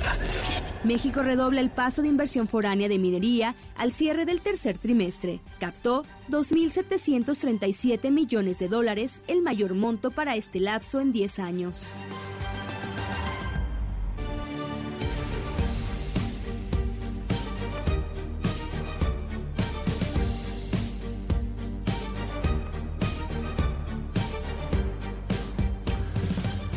Las 8 de la mañana con 8 minutos. Les recuerdo que tenemos un WhatsApp que está abierto absolutamente para todo nuestro auditorio. Es el 5571-131337. Va de nuevo 5571-131337. En un momento vamos a tener una, una muy buena mesa de análisis en torno a este asunto que ha generado muy buena polémica. ¿Qué tanto debe de haber paridad en los salarios entre hombres y mujeres en el caso de los deportistas? Se pugna porque sea una cosa inclusive de ley, hay quien argumenta que no, que hay temas ahí de mercado, que porque no se vende más en un juego de fútbol de varones que en un juego de fútbol de mujeres. Bueno, lo platicamos aquí en este espacio y por supuesto que la suya es la opinión más importante. Le recuerdo que tenemos redes sociales, arroba Luis Cárdenas MX, estamos en todos lados y también en arroba MBS Noticias. Síganos en TikTok, en eh, Instagram, en Facebook, en todos, en todos lados, la red más fregona de noticias que hay aquí en MBS Noticias, arroba MBS Noticias. 8 con 9 minutos. Detuvieron al Nini o al Chicken Little o al 9 también le decían. Este hombre es el jefe de seguridad de los Chapitos, Néstor Isidra García. Karina Méndez, buen día. Hola, ¿qué tal Luis? Buenos días. Desde Sinaloa te saludo y te informo que después de las 14 horas de este miércoles, helicópteros de la Marina y Guardia Nacional iniciaron un sobrevuelo en la zona norte de Culiacán, el cual se complementó por tierra con más de 300 elementos. Autoridades policíacas confirmaron la detención del jefe de gatilleros del cártel de Sinaloa, identificado como Néstor Isidro Pérez Salas, conocido como el Nini, quien es el jefe de seguridad de los Chapitos, hijos de Joaquín el Chapo Guzmán. Escuchemos lo que vivieron los vecinos durante la detención del jefe de seguridad de los hijos del Chapo Guzmán.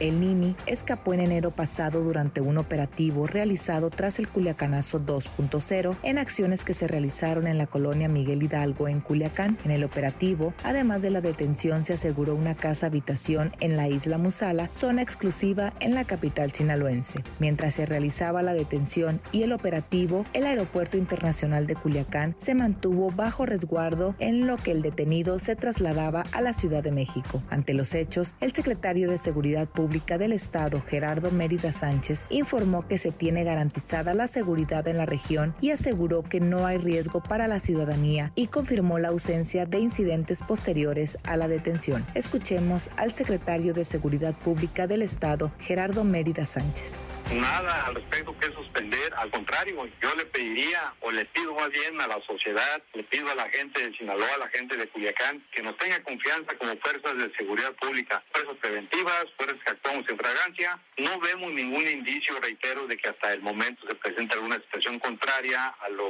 a lo que pudiera estar pensando la gente. Lo que se vio son eventos que obedecen a una cuestión federal. Quiero ser reiterativo porque ellos tienen su trabajo y así lo llevan a cabo. No está la situación que pudiera ver así. Definitivamente los eventos que se han presentado son eventos que son aislados, que si bien en un momento actúan en forma violenta, bueno, es la desesperación de ese tipo de situaciones. Luis, para finalizar te comento que el gobierno de Estados Unidos ofrecía 3 millones de dólares por la captura del Nini. Hasta aquí mi reporte desde Sinaloa. Continuamos con más información. Es Karina Méndez allá en Sinaloa. Gracias Karina por los detalles. Tengo en la línea a Oscar Valderas, usted lo conoce perfectamente bien, colaborador en este espacio. Oscar, te mando un abrazo, ¿cómo estás?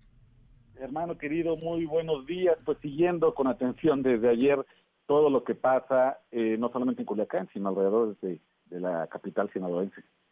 ¿Quién era este cuate? ¿Quién es este cuate? Pues, ¿quién es eh, Néstor? El Nini, el Chicken Little, tengo entendido, también le dicen, el 9. ¿Qué tan importante es o no su detención? Fíjate que la gente me ha preguntado de dónde viene el alias y creo que con eso puedo responder tu pregunta, porque cuando pensamos en Nini, pues pensamos en los eh, jóvenes que ni estudian ni trabajan. En el caso del Nini, el apodo, me cuentan, viene de que él ni pregunta ni deja vivos. Y esa era la manera en la que él trabajaba como jefe de seguridad de los hijos del Chapo Guzmán, principalmente pues de Iván Archibaldo, pero también para Jesús Alfredo y para Joaquín Guzmán. Pero el Nini era mucho más que simplemente un guardaespaldas glorificado.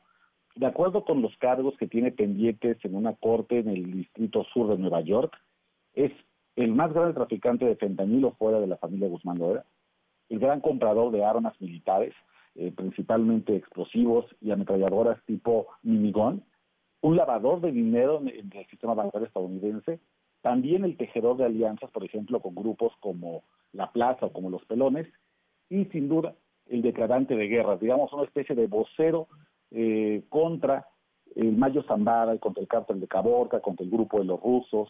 Así que, pues definitivamente, su importancia, yo te diría, querido Luis, está ubicada en el cuarto lugar de la estructura de los chapitos, pero además con un, digamos, un dato extra. Tiene apenas 31 años. Y esto provocaría que en caso de que sea extraditado muy pronto, como yo creo que va a suceder, se enfrente a una disyuntiva. O va a tener que negociar con información y delatar a los chapitos, o se va a enfrentar a los 31 años a la posibilidad de una celda de por vida en una prisión de máxima seguridad. Lo que viene es muy, muy interesante. Algo muy similar a lo que a final de cuentas eh, le pasa eh, a Ovidio Guzmán, ¿no? O sea, en, en, cuanto a la edad, son relativamente jóvenes, en, un, en el momento de la extradición, eh, pues se les acaba la vida, pero además de una forma eh, realmente macabra, fría, estar metido en estas prisiones de máxima seguridad en la cual pues no puedes ver ni siquiera la luz del sol, no puedes tener un acceso ni, ni de aire fresco, etcétera. Es, es bien difícil. Nada más que aquí quisiera yo preguntarte, Oscar, ¿quién, quién podría cantar más? Como sea Ovidio Guzmán, el famoso ratón del cual hemos hablado mucho tiempo, pues ya está detenido, e, era uno de los pesados, era uno de los grandes. Este, este en particular, el Nini, el Chicken Little, el 9, que también tengo entendido le dicen, este, pues puede cantar mucho de, de Iván Archibaldo o, del, o de Joaquín, ¿no? ¿Quién puede cantar más? Claro, a Ovidio Guzmán, digamos que le obliga la sangre a quedarse callado. La Exacto. el Ajá. silencio criminal, además de decir, pues yo no voy a delatar a alguien en mi familia, a mi sangre. A mis hermanos. Ovidio, a Ovidio de algún modo exacto. La, la, la relación sanguínea que tiene con Iván Archibaldo, con Jesús Alfredo, con, con el propio Joaquín, lo obliga a quedarse callado, o al menos eso se espera. El niño no tiene, digamos, esa relación tan cercana. Es un hombre que fue contratado muy joven, evidentemente le debe mucho de su riqueza personal y, Ujú. y la influencia que tiene en Culiacán a los chapitos, pero no lo liga nada. Y ahora, déjame darte un dato interesante que este dato no ha hablado en ningún otro medio. Entre la noche de ayer y la madrugada de hoy, si uno entra a TikTok y pone el NI, va a encontrar una serie de videos cortos de perfiles que se asocian a la chapiza, este grupo de adolescentes que o siguen activamente o se declaran fanáticos, entre comillas, de los chapitos. Y la mayoría de ellos están festejando la caída de uno de los suyos. Hay muchas burlas, hay muchas bromas, hay mucho, hay incluso bailes de gente que se está burlando de que al niño supuestamente lo atrapan en ropa interior. Y esto te habla, o al menos a mí me deja ver la sensación, de que no es una casualidad, de que probablemente el niño había crecido tanto que empezaba a actuar con cierta independencia que molesta a los chapitos. Y si eso es cierto, probablemente haya sido, lo que llamamos coloquialmente, puesto para su detención con tal de bajarle un poco la presión a los propios chapitos. Esto, si eso es cierto, o si queda la sensación de que eso es una realidad, es muy probable que el niño, en venganza, si hable de lo que sabe con tal de ganar un lugar como testigo cooperante. Oye, a ver, eh, ¿lo pudieron haber puesto? O sea, porque al final no es ponerte tú también la soga al cuello. Ciertamente estaba creciendo mucho. Y si nos ponemos a pensar en otros que han crecido mucho, pues ahí tenemos a Nemesio Ceguera, ¿no? O sea, ahí tenemos al, al Mencho, nada más de lo que pasó de ser una especie de jefe de seguridad, de aliado, a ser hoy el líder de uno de los grandes cárteles criminales. Pero a ese grado de que los chapitos lo hayan puesto, pues al final si el tipo, como va a pasar, va a cantar en Estados Unidos, los puede, los puede meter en una bronca, o es parte de una especie de pax narca, de pacto, que al final, pues no se puede confirmar nada de esto, son, son rumores, son cosas que se van moviendo en las redes, en, en, los, en los corrillos eh, de, de este tipo de temas, pero con toda la expertise que tienes, Oscar, te lo preguntaría, ¿a poco lo pudieron haber puesto los mismos chapitos a riesgo de que cante contra ellos? Mira, el INI sin duda sentía que ya estaba bastante perseguido. El 3 y 4 de noviembre le hicieron un operativo hace unas semanas en un rancho en las afueras de Culiacán. Estuvieron a nada, a minutos de agarrarlo, me cuentan mis fuentes. E incluso logran, logran decomisarle algunos eh, monos exóticos que tenía, tres tigres de Bengala, le quitan incluso libretas eh, que tenían nombres, direcciones, teléfonos, que, que ayudan sin duda a la detención de ayer miércoles y ya tenía varias, varias eh, eh, avisos de que iban tras él. Y si, uno, si, retrocedemos a un antecedente inmediato, podemos encontrar que el Minilic Damaso se encontró en algún momento en esa situación. Pensando que era inminente su detención, decide negociar su entrega, o al menos eh, pactar qué pasa si yo llego a Estados Unidos y puedo contar lo que sé. Y entonces hoy el Minilic es un hombre libre, ¿no? A pesar de todos los cargos criminales y todo el nivel criminal que tuvo, hoy ya, ya arregló sus problemas de justicia con Estados Unidos. Pienso que ese sería un camino que podría seguir el Mini en caso de que haya sentido que su detención era inminente, que podría ser traicionado por los chapitos, porque por lo que se ve en, las redes sociales de la chapiza, te digo ayer en la noche, no se ve que le, que le tengan mucho cariño o que se siente el cártel muy afectado. Incluso eh, hay muchas burlas sobre que el ruso, que es este jefe de sicarios del, Mayo Zandara, estaría incluso bailando y haciendo cierta este, fiesta por lo que sucedió y la chapiza también se, hasta le quiere invitar unos tragos.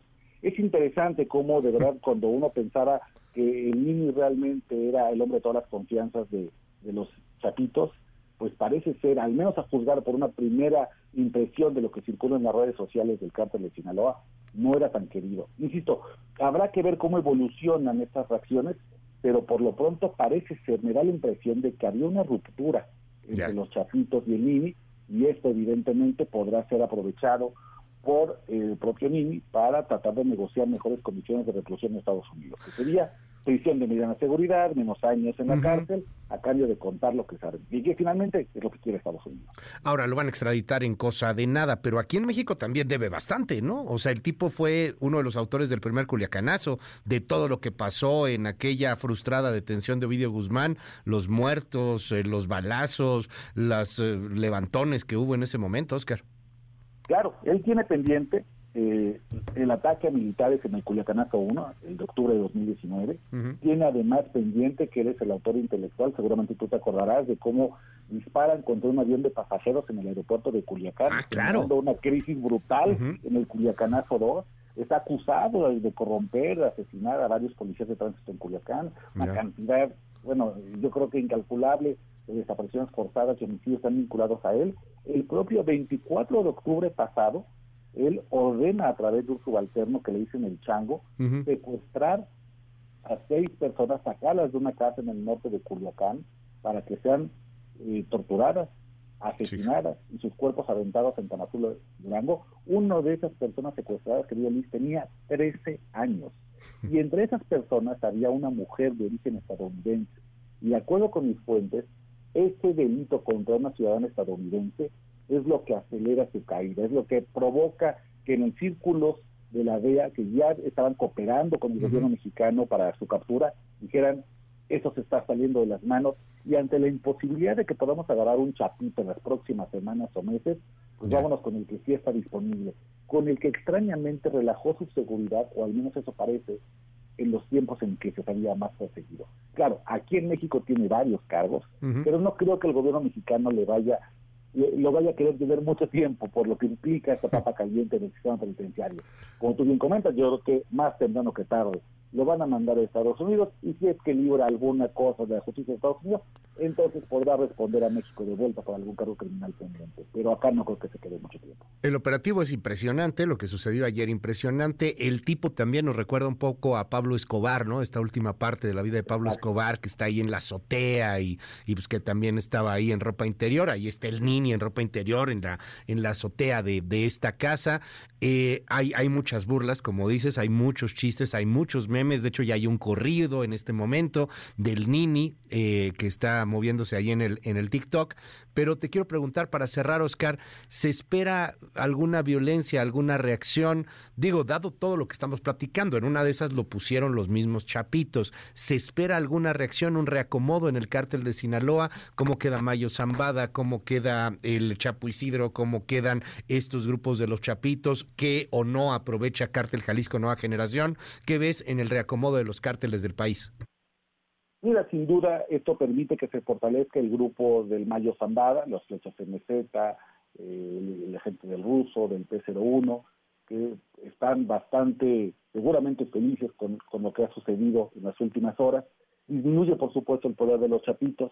Seguramente toda la gente del I, que no era poca, va a ser relegada a tareas de menor importancia debido a que hay riesgo de fuga de información el cártel Jalisco Nueva Generación me parece que seguirá en sus propios negocios. Esto es un reacomodo local y yo te diría que abarca únicamente a los estados de Sinaloa y de Baja California. Pero sin duda es una medalla política. Al presidente López Obrador le urgía poder con una detención tratar de demostrar que no existe tal pacto de impunidad que mantiene con la familia Guzmán Loera para hacer esta polémica de las visitas a Badiraguato. Y el presidente Joe Biden, por supuesto, le ayuda mucho en términos políticos para poderle explicar al electorado que él sí tiene mano dura y que a diferencia de lo que le critican los republicanos, que es medio blandengue con una frontera porosa, sí sabe utilizar las agencias de inteligencia para cooperar con México, para pegarle duro a los traficantes de fentanilo. En temas políticos, eso me parece que es una medalla bastante efectiva. En términos de cuánto nos ayuda esto en México a pacificar al país, querido Luis, pues prácticamente ayuda en nada. Te mando un abrazo, Oscar. Te seguimos en tus redes. Un abrazo, estamos en redes, eh, en Twitter o ex, arroba Oscar Valmen. Gracias, muchísimas gracias. Es Oscar Valderas, las 8 de la mañana con 24 minutos. Es lo que estamos escuchando, lo acaban de subir hace 5 horas, está en redes sociales. Es el corrido del Nini y ahí hablan de cómo lo capturaron, de cómo lo agarraron. En cinco horas luego, luego diseñaron el corrido del Nini, lo subió, bueno, ni siquiera en cinco horas, o sea, a horas de que había sucedido esto, eh, yo lo vi hace cinco horas, estoy viendo aquí en el TikTok, que lo subieron hace cinco horas. Y sí, si buscas Nini en TikTok, hay mucha gente que se está burlando de esta captura, gente dentro del mismo, del mismo cártel. ¿Por qué digo del mismo cártel? Porque dentro de TikTok hay una super cultura de narco y de los alucines y de los tumbados y los belicones y lo que tú quieras. Entonces te metes y empiezas a ver cómo eh, los, los mismos eh, eh, usuarios y los mismos creadores de contenido que hacen este tipo de cosas, pues se burlan un poco, bailan, como nos decía Oscar Valderas.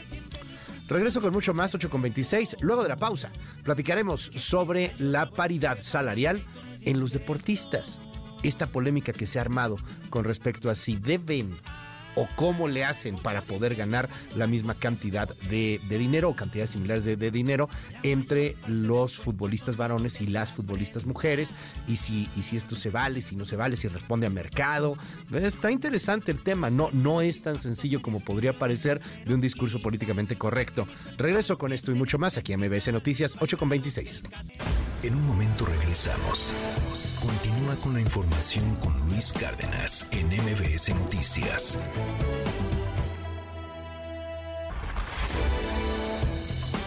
Ya estamos de regreso. MBS Noticias con Luis Cárdenas. Continuamos.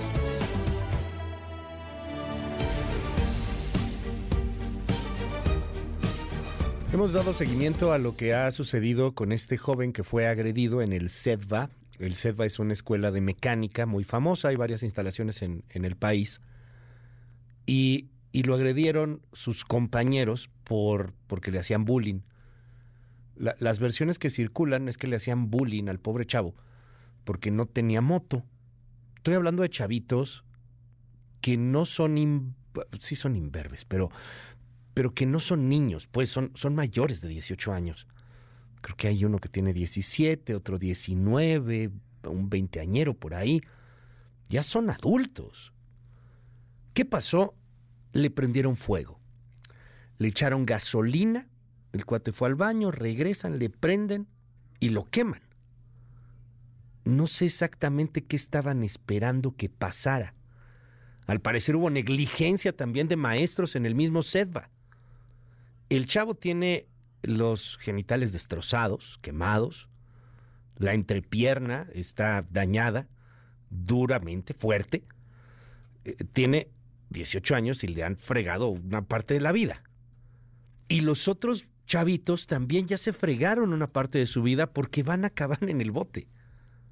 Eh, no sé si esto sea intento de homicidio, si sea lesiones. ¿Qué diablos tenían en la cabeza cuando hicieron esto? Yo me acordé tempranito de que hace algunos años, y ahorita lo rastré, fue en el 2014, en esta sociedad de la estupidez, porque hoy día vivimos en la sociedad de la estupidez. No, perdón, no me cancele, pero es, es así. Vivimos en la, en la sociedad de la estupidez. Entre más estúpido, más likes. Entre más likes, más estúpido. Bueno, en esta sociedad de la estupidez en 2014 se hizo el Fire Challenge. ¿Qué era el Fire Challenge? Te prendías fuego y te aventabas a una alberca o te metías a, bañarte o, te echabas un extintor ahí cuando te tenías algo rápido, ¡pum! ya se te iba el fuego. ¡Ay, mira, me quemé y sobreviví! ¡Ja, ja, ja, ja, ja! Somos idiotas. ¿Qué, qué nos pasó? Me acuerdo que hubo mensajes de autoridades de salud de distintos estados en la Unión Americana, aquí en México. Oigan, no se queme, por favor, puede, ser peligroso. Hubo personas que murieron por el mentado Fire Challenge. Porque ¿qué tamaño tienes que ser idiota? Para que a los 18 años, estudiando mecánica, le hagas bullying a un chavo poniéndole gasolina y prendiéndole fuego. ¿Qué esperaban que iba a pasar? ¿Cómo van las cosas? Adrián Jiménez, cuéntanos cómo va el estado de salud de este joven y la investigación en contra de los responsables. ¿Qué tal? Buenos días, Luis. Te saludo con gusto igual que al auditorio. El joven agredido el pasado 18 de noviembre en instalaciones del Centro Educativo Grupo SEDVA en Texcoco, Estado de México, se encuentra estable y recibiendo atención especializada en el Hospital Rubén Leñero de la Ciudad de México. Así lo confirmó la titular de la Secretaría de Salud Capitalina, Oliva López. La funcionaria informó que el estudiante identificado como Cristian recibe atención en el área de quemados debido a las quemaduras de segundo y tercer grado que sufrió. Detalló que están en constante comunicación con la familia y aclaró que es gratuita la atención médica que recibe el joven. Bueno, como ustedes saben, son datos personales, pero lo que les podemos asegurar, el joven está bien atendido, está en el área de quemados del Rubén Leñero, está estable, que eso es una buena, una buena noticia, y eh, la directora y el equipo del área de quemados está hablando permanentemente con la familia, en particular con la mamá. Están enterados, es, además, como saben también, nuestros servicios son gratuitos y entonces esta familia no tiene de qué preocuparse de costos de hospital y está en un sitio especializado, estable.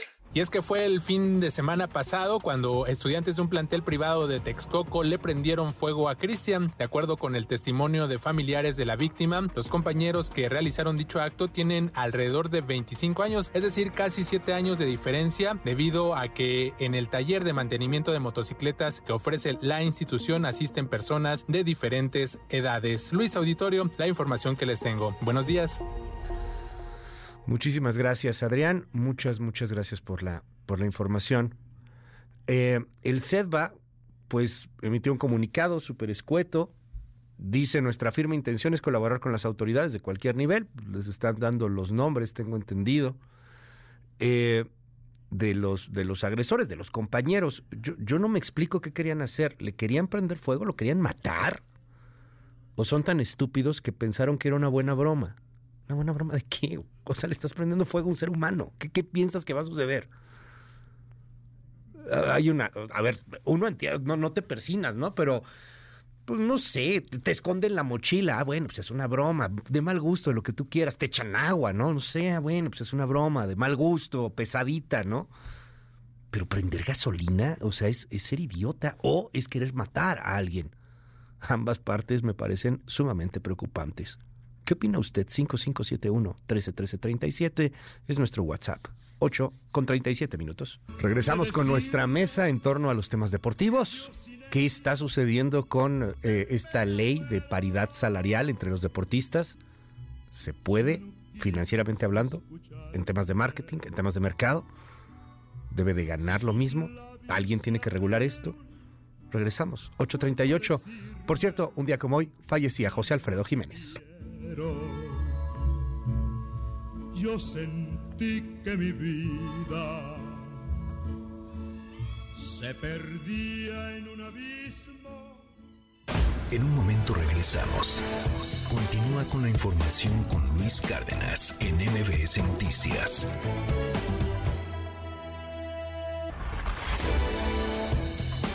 Ya estamos de regreso.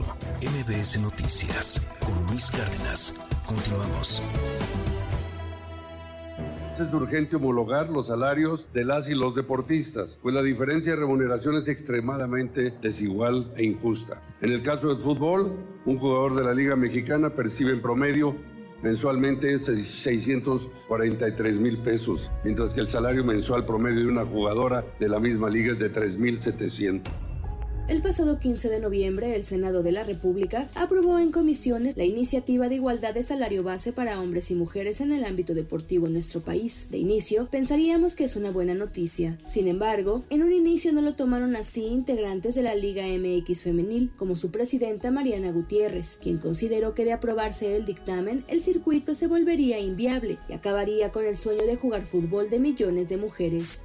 Quedamos pendiente de, de que el Senado eh, nos dé su respuesta para poder trabajar en conjunto de manera colectiva con todas estas federaciones, con otras ligas profesionales, amateurs, ¿por qué no? con todas las voces que se quieran sumar para seguir creciendo nuestro deporte y lo que siempre hemos querido y buscado, poder disminuir esa brecha que tanto hemos buscado las mujeres en nuestro país. El Senado se dio a la solicitud y se abrieron los canales de comunicación entre los involucrados para posiblemente modificar el dictamen.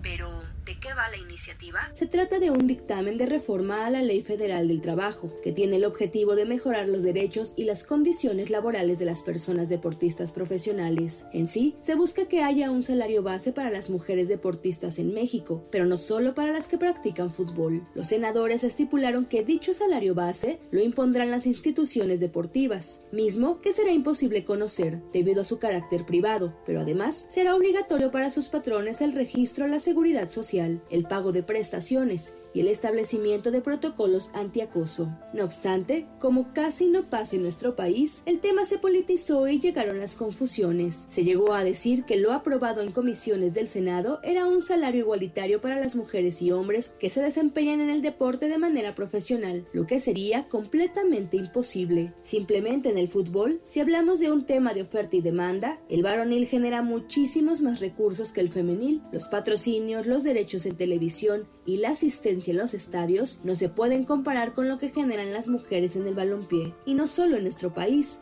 sino en todo el mundo. Salario igual por trabajo igual significa un salario base en términos de piso. O sea, lo que planteamos es una comisión que determine en seis meses, hablando, pues también, ¿no? El método tiene que ser eh, hablando con todos los actores para determinar el salario base. Entonces, bueno, se entendió, no sé, ¿no? Que nosotros queríamos que las mujeres ganaran lo que ganan los hombres en promedio.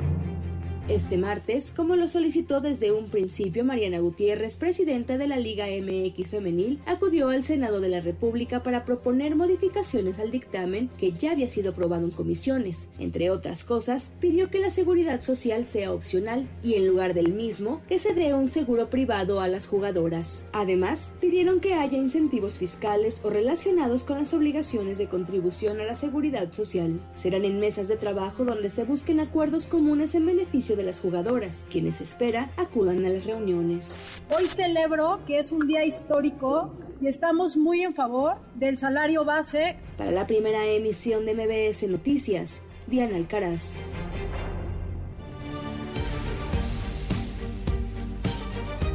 Las 8 de la mañana con 47 minutos. Seguimos en este espacio. Gracias por todos los comentarios que nos hacen llegar en el WhatsApp 5571 131337. Gracias a la pieza de Diana Alcaraz hace unos momentos. A ver, me voy con mensajes en tiempo real en el WhatsApp. Eso además del fuchibol, es puro fuchibol, es puro deporte de varones. Este, ¿para qué van a joder el fútbol con estas cosas? Ándale. Este, no seas ignorante, no pueden ni bajar la, jornada laboral a 40 horas, hasta creen que van a poder entrarle a ese tema de la paridad salarial. Eh, nos dicen aquí en el, en el WhatsApp, eh, Hola Luis, los federativos nunca pagan salarios altos a los futbolistas. Ellos buscan dólares y ganar. Por algo la selección varonil solamente tiene partidos en Estados Unidos. ¿A poco creen que van a perder pagándole más a las mujeres? Por desgracia, eso no va a pasar. Hola Luis, muy preocupante eh, lo que lo que está pasando con eh, nuevas bueno con las nuevas generaciones por lo que platicamos hace rato del chavo del Sedva que fue quemado por sus amiguitos o bueno por sus compañeros que le hacían bullying lo quemaron gracias tengo muchos mensajes de eso eh, sobre la mesa sobre esto que estamos que estamos platicando. Si prospera esta ley de paridad van a terminar con el fútbol de mujeres porque van a necesitar tener más ingresos y no los tienes y si no tienes ingresos pues no puedes no puedes pagarle. Los futbolistas mexicanos están súper inflados, no les deberían de pagar nada. Bueno, 5571 13 13 37. Vamos a platicar sobre este tema y para mí es un verdadero honor saludar a Rosa Covarrubias. Rosy Covarrubias, ¿cómo estás? Luis, ¿cómo estás? Buenos días. Más de la nostalgia de que hacía muchos años que no nos veíamos aquí en esta cabina. Hace muchos años, no, no, estábamos en la misma cabina. Se te quiere, se te admira. Gracias, gracias. por estar aquí, Rosy. Gracias, muchas, Luis. muchas gracias. Muchas gracias. Usted lo ubica perfectamente bien. Rosy Covarrubias, periodista deportiva. Y usted ubica también perfectamente bien a Itzel Sandino, periodista deportiva también. Itzel, bienvenida, te acabo de conocer, pero ya te admiro. Gracias. ¿Cómo estás? No, gracias a ti por tomarme en cuenta. Estoy muy feliz de estar con ustedes. Obviamente admirando siempre el trabajo de Rosy. Son unos referentes. Y bueno, pues hablando de lo que más me gusta, que es vivir de la patada. ¿Vivir de la patada? Vivir de la patada, sí. Aquí, aquí va un disclaimer bien importante que Rosy Covarrubias lo sabe muy bien. Yo soy un neófito, por no decir un güey total del fútbol. O sea, me lo ha tratado de explicar Rosy 80 veces, no he entendido nada. Me lo ha tratado de explicar colega, nunca he entendido nada. Pero ahora el tema es muy social.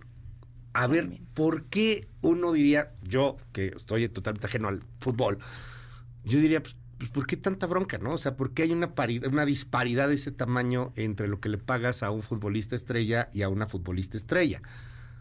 Hay futbolistas estrellas, te, te, lo juro que yo no me lo sé. Y tú lo sabes, Rosy, que no yo tengo ni sé, idea. de, luego de, ay, ese es futbolista a poco, ¿no? Este, ¿por qué existe esta disparidad? ¿De qué tamaño es la disparidad, Rosy? No, es una disparidad impresionante mientras una de las estrellas de la Liga MX, no voy a decir nombres porque no vivimos en el país más seguro del mundo, Ajá. este puede ganar aproximadamente un millón de pesos al año.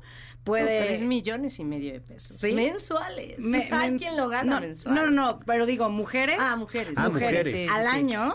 Ajá. Ahí está lo sí, que está diciendo Rosy. Un hombre puede ganar. Eso en un mes. Eso en un mes. Vamos a pensar ¿No? en el estrella, estrella, este... Cristiano Ronaldo. Cristiano Para, Ronaldo. Que está muy lejos y a él ajá. no le puede pasar nada. O Messi, ¿no? o Messi, ajá. Si lo comparas, ¿quién es la futbolista estrella internacional? Mujer.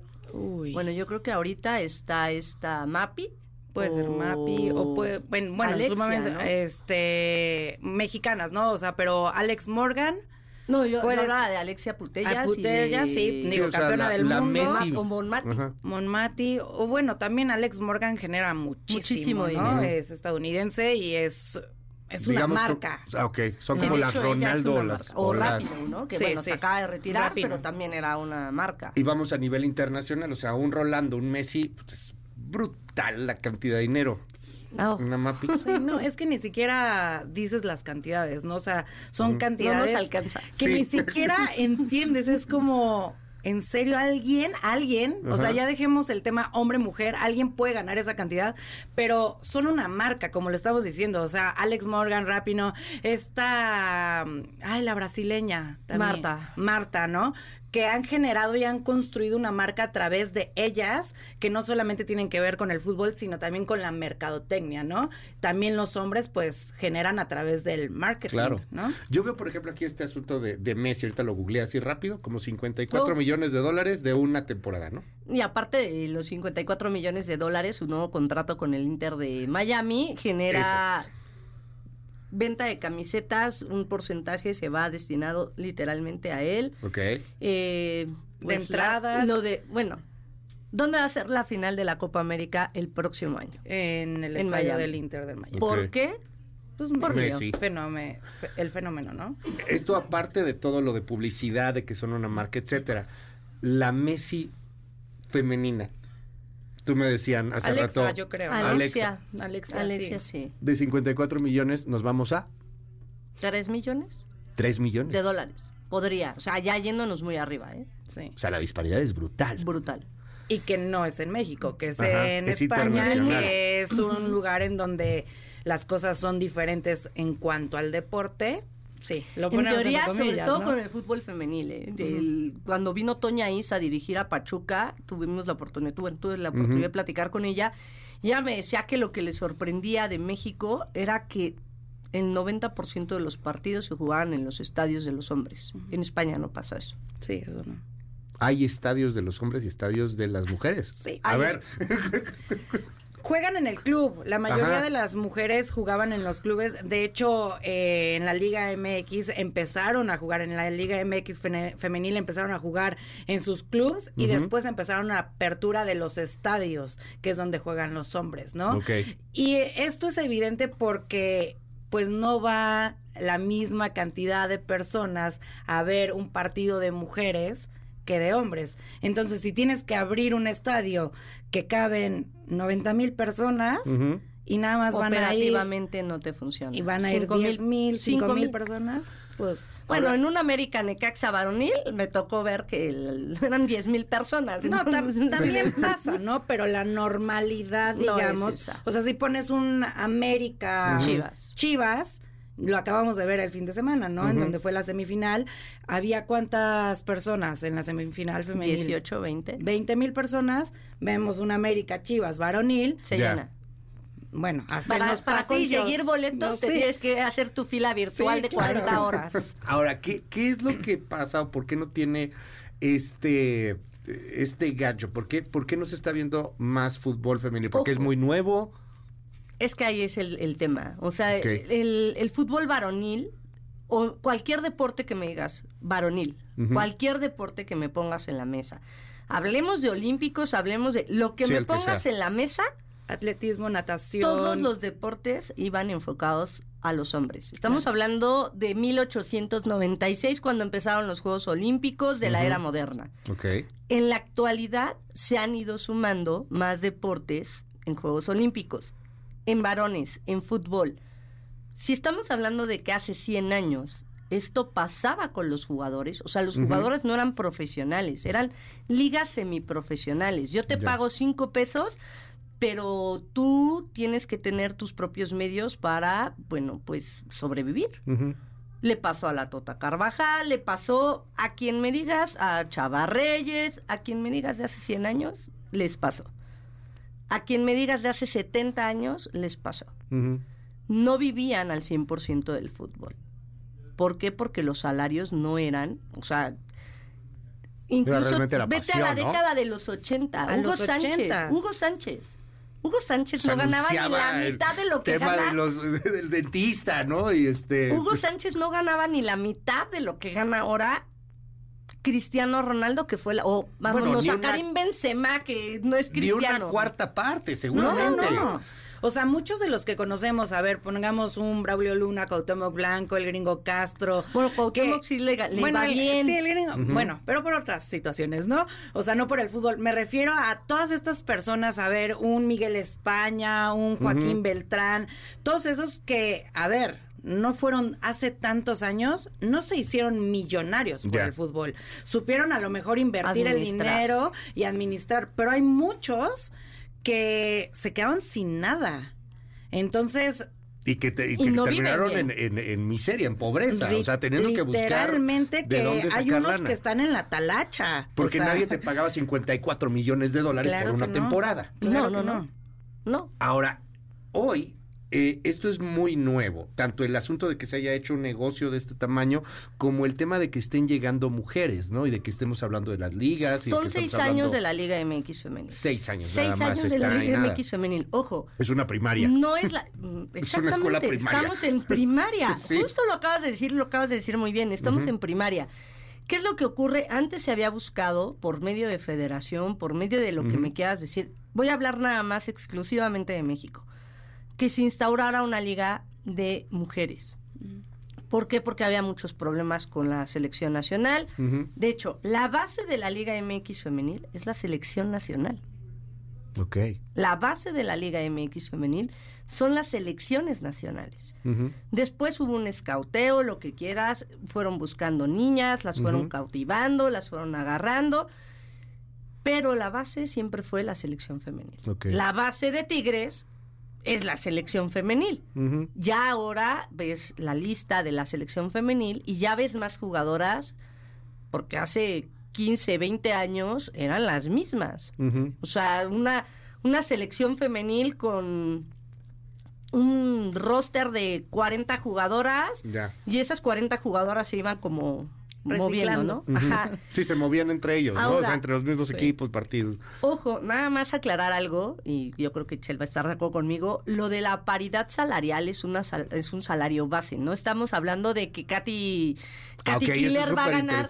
Katy Killer va a ganar los 3 millones y medio de pesos que puede ganar un jugador Existe un salario base.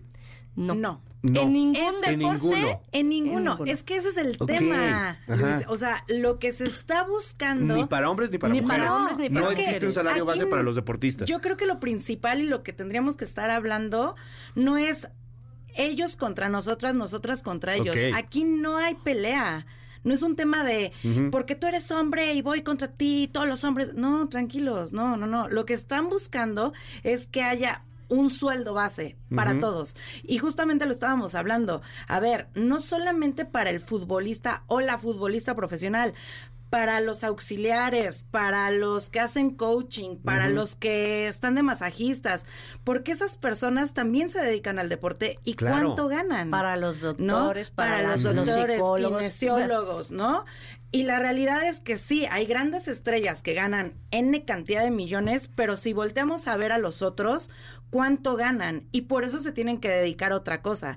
Si hay un auxiliar en la Liga Mayor del fútbol varonil, a lo mejor también le dicen, ¿sabes qué? Eres auxiliar, pero vete a la sub 15, a la sub 16, por el mismo precio. Pues Esto no. de alguna manera me recuerda un poco la, la huelga de actores que acaba de darse en Hollywood, en donde todo el mundo habla de los grandes actores y vemos ahí a la Nana Fine hablando sobre este tema y vemos a las grandes estrellas, pero realmente es una Es un industria mundo. brutal en donde estás hablando de dobles, estás hablando de extras, estás hablando de actores de reparto, estás hablando de una cantidad enorme. Igual aquí, o sea, no todos son estrellas, evidentemente, y no reciben un salario cuando eres jugador profesional.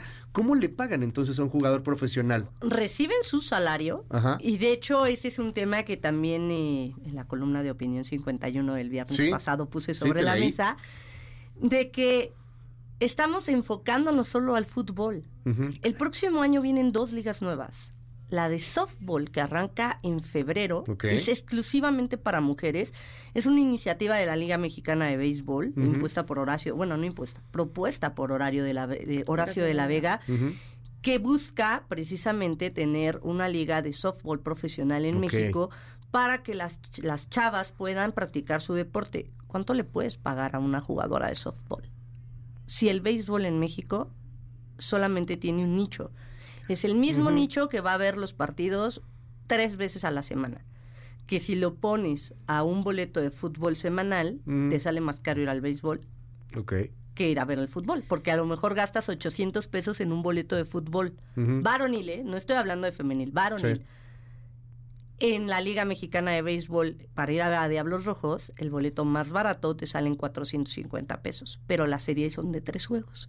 Ok. O sea, haz la suma, ¿no? Sí, claro. Ahora, Son mil, cuatrocientos pesos por el ir a ver de concepto los de tres. patrocinios, el concepto de todo. La LFA es la Liga de Fútbol Americano Profesional en México. Antes teníamos la FMA y, a- Ujú. y la LFA, ahora solamente está la LFA y propusieron tener una liga de fútbol flag femenil exclusivamente profesional para mujeres.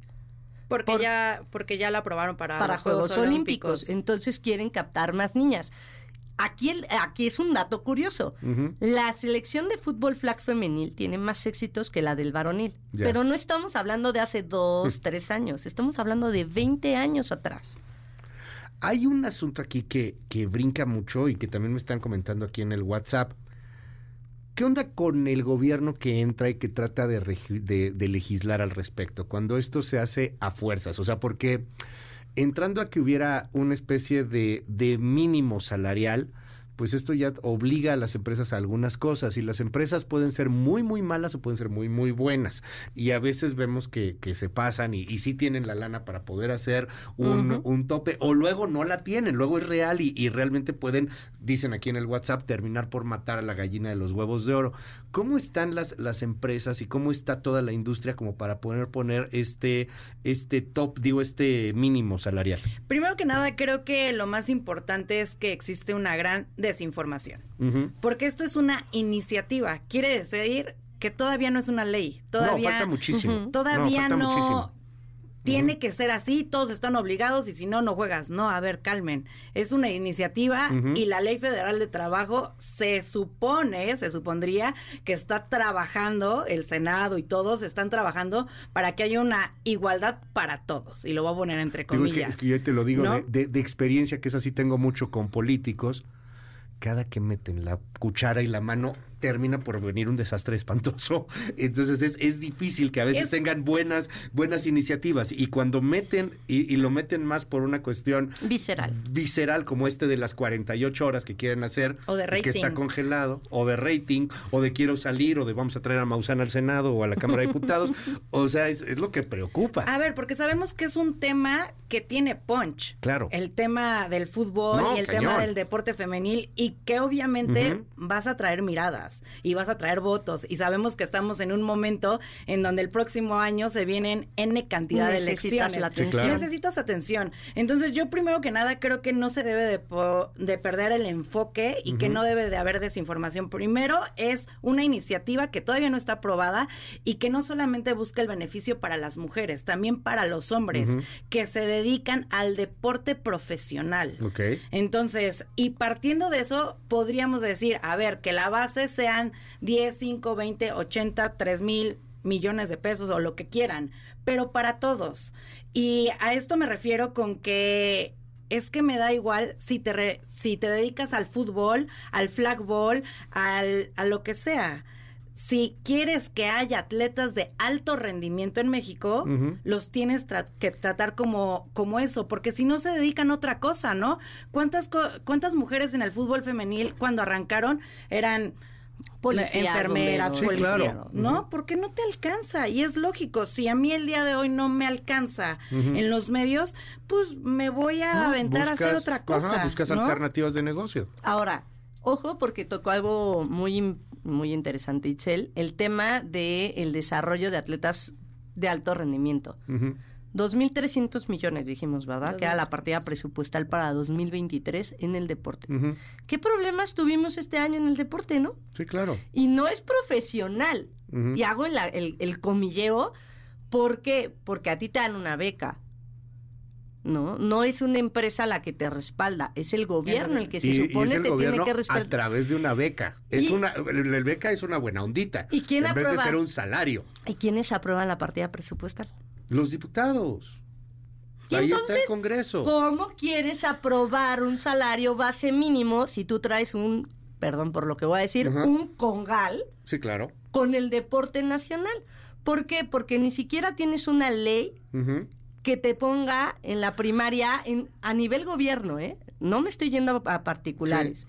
Primarias de gobierno.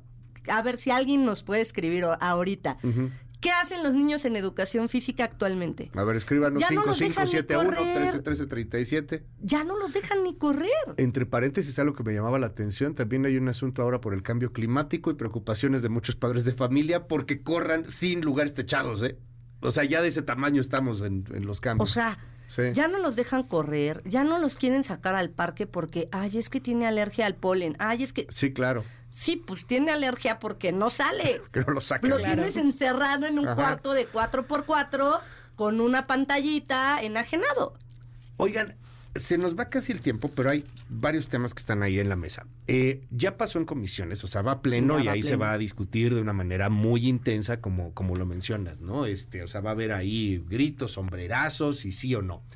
Hemos hablado de fútbol, pero hay mucho más que el fútbol. Y, y si en el fútbol es una bronca, yo me pregunto si hay un salario base, pues otro tipo de deportes que no tienen tanta audiencia, que no tienen tantos seguidores, podrían tener riesgo de no desaparecer, pero de que tuvieran aún menos apoyo, que nadie quisiera entrarle a generar un asunto profesional justamente porque ya me estás obligando a un salario base. Enfocado en este tema, particularmente con el fútbol femenil, creo que lo que se está pidiendo con esta iniciativa puntualmente es que cuenten con servicio médico e igualitario, Que las creo mujeres que no lo es tienen, ¿eh? descabellado. No lo tienen. ¿Las mujeres no tienen No servicio tienen. médico? Hay equipos que dejan abandonadas a sus jugadoras Sí. porque se lesionaron.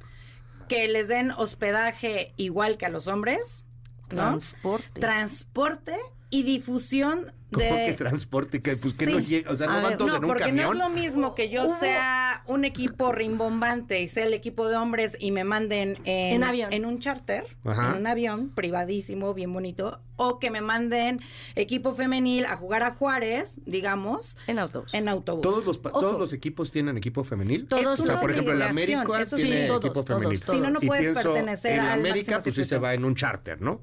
¿Y cómo mandan a sus, a sus equipos femeniles? En aviones comerciales puede ser. Pero ojo, ahí lo, más delicado. No, porque América, América Tigres, Monterrey, No, los que- Pachuca y Los Chivas. grandototes. sí Los los mandan en avión. Porque Pero- se lo toman en serio. Ajá. Pero, pero, a ver, ahí hay una diferencia. Al hombre, o sea, los hombres los mandas en el a privado contar- y en el otro contar- lo mandas en Viva Aerobús. Sí, claro. Nos patrocinaba Viva. Aerobús. Gol. Buenas noches.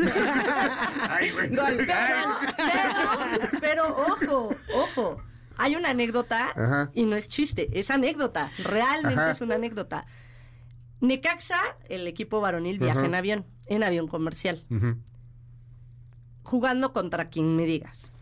Una vez el Necaxa femenil tenía que llegar viernes a las 4 de la tarde a Cuapa para un partido. Salieron a las 6 de la mañana de Aguascalientes, llegaron 4 y cuarto. camión. En camión. Llegaron 4 y cuarto porque hubo un accidente en la carretera de Querétaro. Y la verdad fue algo como muy alarmante porque dices, ¿cómo es posible que las mandes porque no tenían para pagar el hotel? Ahí te No la dejo tenían para pagar el hotel. Ah, lo los mando en camión, se me duermen Me en el ahorro, el, camión. me claro. ahorro el hotel. Mira, Noche. Y, te voy a decir algo. En Estados Unidos, en el fútbol femenil colegial, porque me lo contó una chava que juega allá, las mandan, si van en autobús, las mandan dos días antes. Si el viaje es de más de seis horas, las mandan en avión. Ya. Si no, las mandan en autobús y las mandan dos días antes. ¿Por qué? Porque necesitan que sus atletas estén bien descansadas para que puedan rendir en el campo. Ahora, esto con la ley que se está discutiendo puede llegar a cambiar. Porque también hay, hay muchos comentarios aquí que dicen, es que las televisoras están metidas en este tema, Televisa le quiso meter, que esta le quiso meter, que no les conviene a las empresas, que no quieren entrar. Pero ¿Esto claro que realmente les las conviene. obliga? A ver, si, si pasa la iniciativa, Ajá. claro que sí. O sea, sí, Sí tendría los que van a tener obligar. igualdad de condiciones. Claro, que o tener- sea, eh, eh, o y sea, yo sí me atrevo a decir que va a haber equipos que, Que se le van a van a levantar la mano a la federación y le van a decir, así yo ya no le entro. Sí, o ¿Ah, sea, sí? si, si pides Seguro. ciertas cosas, un tope, o sea, que eh, hay un tope salarial, que haya este una un tope salarial, una base salarial, que haya hospedaje, transporte, servicio médico, etcétera, etcétera, obviamente incrementa tu nómina. Pero yo creo que lo interesante o lo inteligente aquí para las empresas, porque es propiedad privada, es que lo vean como un modelo de negocio. Sí, claro. Y a partir de ahí Sí, claro. sería todo diferente. Pero si tú vendes un boleto de un equipo varonil y le dices al vecino, ay, por cierto, ¿te llevas gratis el boleto femenil? Pues no, brother. Haz otro modelo de negocio. Sí, claro, yo quiero ir a ver a las Claro, jugadoras. porque en yo Estados que Unidos estar allá. Ajá. pagas por ir a ver al equipo Femenil. femenil. porque es Porque otro modelo, modelo de, de negocio, negocio. ¿no? Ahora, ojo, hablamos de fútbol, pero tú dijiste algo muy importante. Otras ligas, otras profesiones. Las boxeadoras, no voy a meterme en camisa de once Ujú. varas porque la comisión que tú me digas aquí en México, ¿cuántos boxeadores han muerto en el ring porque son bomberos y necesitan ganar 10 mil pesos por una pelea y se avientan 3, 4 peleas en un mes. Sí, claro. Entonces, si no riges eso al principio, vas a desaparecer muchas cosas. Vas a no solamente el femenil, ¿eh? Ojo. Pues va a seguir siendo Vas clandestino a como es seguir haciéndolo clandestino. Va a pasar lo que pasó con Veracruz. No tengo para pagar salarios o vas a regresar al tema de los dobles contratos. Te pago 20 mil por fuera, por bueno, abajo. te pago 20 mil pesos por dentro, Y por pero fuera ya te doy por la fuera lana ya te doy otra lana. Ajá. O de dónde viene el dinero, que también ha pasado, ¿no? Que de repente sale Pepito Pérez Sí, claro. y compra un equipo de fútbol y después no sabemos y de dónde lavar salió. lana y viene de una onda de crimen organizado Béisbol, y Me voy al softball y a la LFA. En la LFA, ¿cuánto gana un jugador de LFA? Por partido. Ya me dijeron que le aumentaron un pesito. Pero ese, el, el ¿Cuánto? salario base, Sí, ¿cuánto gana? el salario base por partido Ajá. lo paga la liga. Ok. El base por partido lo paga la liga y son dos mil pesos. Por partido. Wow. Ya tu equipo te Ajá. paga un extra. Pero tu equipo ya te dice, ay, pues yo nada más tengo para pagarte 500 pesos por Sí, claro. Ojo, si vas a legislar, te tienes que sentar con todas las partes. El día de hoy, con la gente de la LFA, no se han sentado. No sé si con Horacio ya se sentaron los diputados, bueno, los senadores ya lo platicaron. Solo han platicado con Liga MX Femenil y Mariana Gutiérrez tiene cita otra vez hoy. Vamos a seguir muy de cerca este tema. Se nos fue el tiempo como agua. De verdad, muchas gracias, Itzel Sandino. Gracias por estar aquí con Gracias nosotros. a ustedes. Rosy Covarrubias, muchas gracias por estar aquí. Gracias, Y me voy Luis. rapidísimo con algunos comentarios. 5571-131337. Esto es muy difícil, pero creo que todo tendrá que ser por afición. Nosotros vemos un equipo femenil de básquet y somos los Centauros de Chihuahua y la verdad traemos patrocinio y luego sí tienes que andar vendiendo la camioneta para pagar los vuelos y todo, pero ya participaron en Medellín y quedaron en cuarto. Y mira, es básquetbol y le están entrando ellos. Para acabar pronto, el soccer femenil no divierte, por eso no vende. Y si no vende, no hay dinero, dice aquí una persona. Este, yo no voy a endeudarme de mi, de mi bolsillo. Nadie quiere entrarle a ese tema, nadie quiere invertir en México. Hola Luis, muchísimas gracias por la mesa. Gracias, gracias a ustedes por, por estar con nosotros. Eh, muy básico lo que dicen sobre la disparidad de, de- de ingresos. Este, de acuerdo con regular las bases. Eh, yo creo que el fútbol femenil, por desgracia, no es rentable, ni siquiera a nivel mundial. Comparémonos con otro país.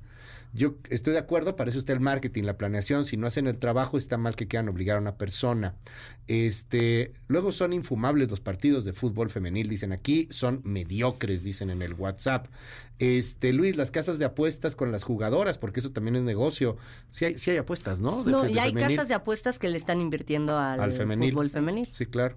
Bueno, pues ahí hay muchísimo. A mí me, me tocó ver a los tiburones viajando en viva, eso no está tan mal. No, no está mal, no está mal. De, de hecho, yo viajo mucho también en todos lados, pero mi duda era si mandas Si a los varones, no, a los varones los mandas en el, bueno, y si nos patrocinan, si En mandas al varón en el charter, o sea, en un avión privado, y a las mujeres en el comercial, o sea, como que ahí es donde no veo la paridad, ¿no? Pues Ahí- regularmente era. cuando tienes esos no porque vayas convenios, en uno u otro. Ujú. Cuando tienes esos convenios, te ponen el avión. Eh, y de hecho luego ya hay marcas que Guevara. estado para los dos, ¿no? Claro. Muy chafa y el fútbol, dicen aquí en general. A mí no me gusta el fútbol. Somos dos. Pero el básquet sí está Este, padre. El básquet Sí, está padre. Y hay mucho. femenil, hay liga femenil de básquetbol también. 5571-131337. Rosy, muchísimas gracias, asistente. Gracias, a los Regresamos con más. Ya estamos de regreso.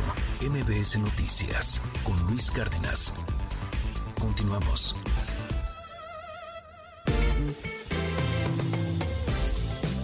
Las 9 con 19 minutos. ¿Cómo van los mercados? Itlali Sainz, buenos días. Hola Luis, buenos días a ti, buenos días también a nuestros amigos del auditorio. Te comento que no hay operaciones en Wall Street debido a la celebración del Día de Acción de Gracias y habrá bajo volumen de operación en la Bolsa Mexicana de Valores, que en este momento está registrando un avance de 0.37%, se cotiza en 52.868.16 unidades.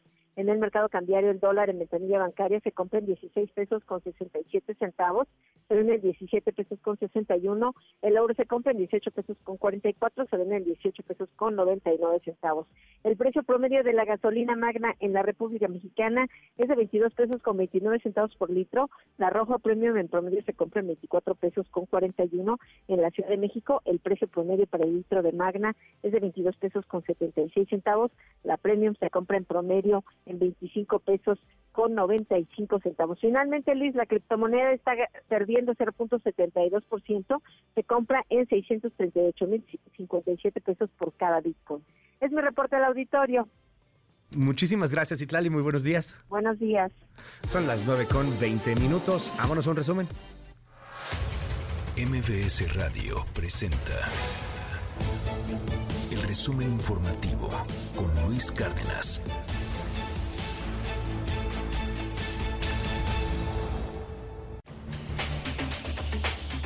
Las 9.21, Diana Alcaraz, nuestra jefa de información. Qué gusto verte, Diana. ¿Cómo estás? Hola Luis, buenos días. Buenos días a todos los que nos ven y nos escuchan. Y vamos con un segundo resumen informativo, porque tras anunciar apoyos económicos para la reconstrucción de las casas afectadas por el paso del huracán Otis en Guerrero, el presidente López Obrador lanzó una advertencia a los malandros para que ni se acerquen a donde entregaran los apoyos a los damnificados, pues la Guardia Nacional aseguró los estará esperando ya empezamos a entregar para la reconstrucción de la vivienda dos pagos. El primero del 8 de diciembre al 21 de diciembre. Todo esto va a ser de acuerdo a los apellidos, cómo se entregan los apoyos del bienestar. Se va a informar y van a haber módulos en distintos eh, puntos, sitios de Acapulco para que se tenga toda la información. Y ahí se va a entregar eh, el apoyo. De una vez a los malandros les mandamos a decir de que va a estar la Guardia Nacional cuidando para que no vayan a pararse por ahí. Y la Comisión Federal para la Protección contra Riesgos Sanitarios solicitó a los laboratorios Pfizer y Moderna, fabricantes de vacunas contra la COVID-19, información técnica y administrativa faltante en sus solicitudes de registros sanitarios.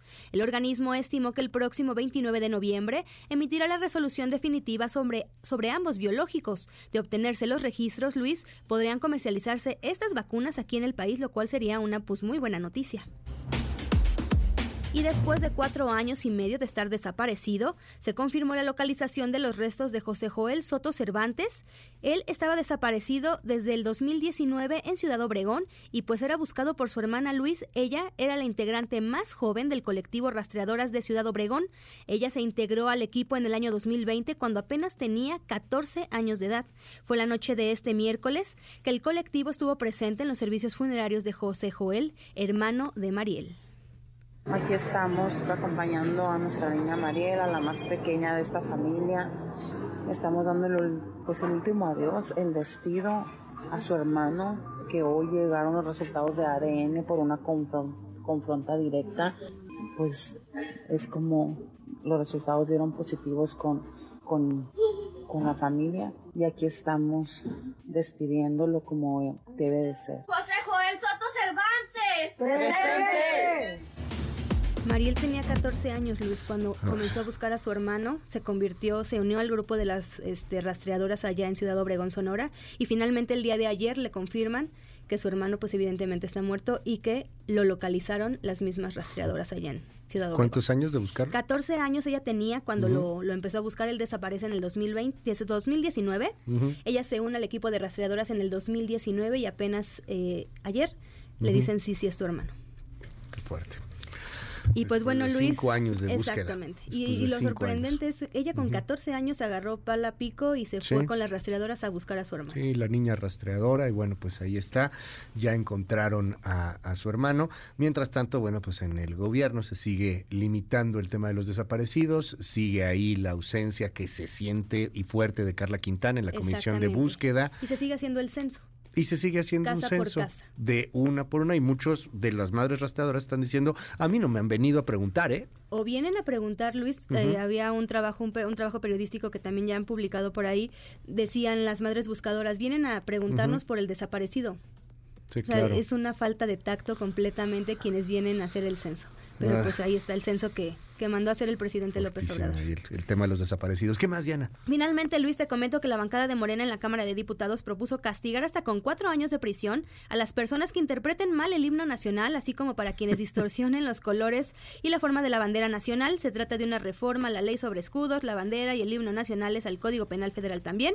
Y pues fue firmado por la diputada Ana Elizabeth Ayala. Y solamente recordar, Luis, si esto ya hubiera este, existido, no, si ya bueno. imagínate, artistas como Ana Bárbara, Vicente Fernández, Luis Ramírez y Julio Presado, pues ya estarían en el bote y pues hicimos una pequeña recompilación de, de estos, de estos errores en el himno nacional. A ver, escuchemos. Siño patria, tus seres de oliva, de la paz del arcángel divino.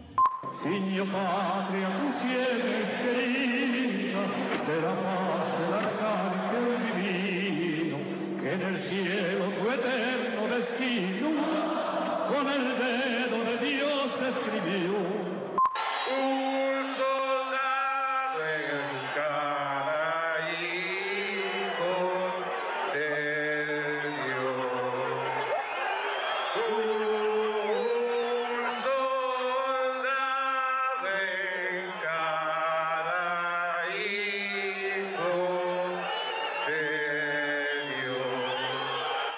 Seña Pagmas izquierdo moreno, de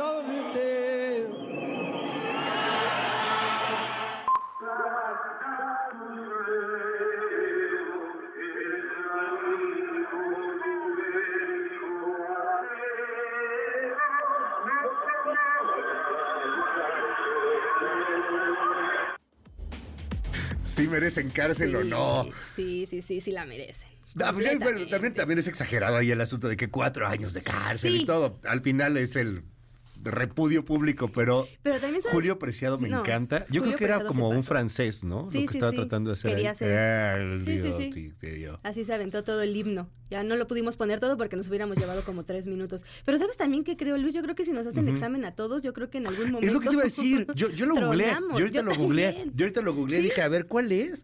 Porque, a ver, nos sabemos mexicanos, al grito de guerra, el acero aprestad y el bridón. Pero ya, por Ya ejemplo, ahí- a ver, la última parte. Antes, patria, que inermes tus hijos bajo el yugo, su cuello, Sí, no. dobleguen, tus campiñas con sangre se rieguen. Esa parte yo no me la la sé, la estoy leyendo. Todos a la cárcel. Sí, no todos al bote. Sí. Eh, podría ser una solución Esperemos no pase, ¿verdad?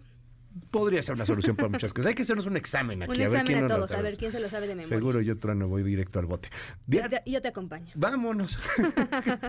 gracias, Dian. Gracias a ti, ¿Te Luis. seguimos en tu red? Me encuentran en Twitter como Diana Alcaraz de. Gracias, gracias. Es Diana Alcaraz, nuestra jefa de información. ¿Qué opina? ¿Vale la pena o no vale la pena meter a la cárcel? Cuatro años está proponiendo esta diputada. Es diputada, ¿no? De Morena. Ana Elizabeth Ayala de Morena. Analiza quiere cuatro años de cárcel para quien interprete incorrectamente el himno nacional. Obviamente es una cuestión ultra mega totalitaria, pero pues sí, algunos yo creo que sí merecerían cárcel. ¿Qué opina? 5571-131337. Oiga, nos vamos a una pausa, regresamos y vamos a platicar de enfermedades pulmonares. Cuídese con estos fríos. Esto es MBS. Si te vas, si te vas, si te vas y no te has ido. Y yo estoy esperando tu amor. En un momento regresamos. Continúa con la información con Luis Cárdenas en MBS Noticias.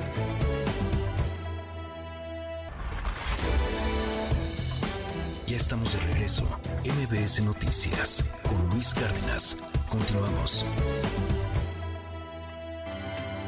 Central de Inteligencia Política presenta las tres columnas más destacadas del día. Del Universal con Salvador García Soto, Samuel el Frívolo y el Voto Joven. Samuel García ha centrado sus precampañas en eventos locales, evitando alejarse de Nuevo León debido a tensiones políticas. Diferenciándose de sus contrincantes, apuesta por una estrategia enfocada en redes sociales y a la influencia de su esposa Mariana Rodríguez, dirigida hacia el voto joven. Su discurso, aunque critiquen su falta de sustancia, atrae a esta generación, la próxima a votar. De Excelsior con Adrián Rueda, Ur de Claudia, su venganza. Las tribus internas de Morena han iniciado una lucha por el poder tras la exclusión de García Harfuch de la candidatura a la jefatura de gobierno. El equipo de Clara Brugada, ahora candidata, muestra soberbia. Aunque el partido presume unidad, las tensiones internas son evidentes, especialmente con Claudia Sheinbaum, pues dice el autor que busca venganza por la humillación sufrida en su propio partido.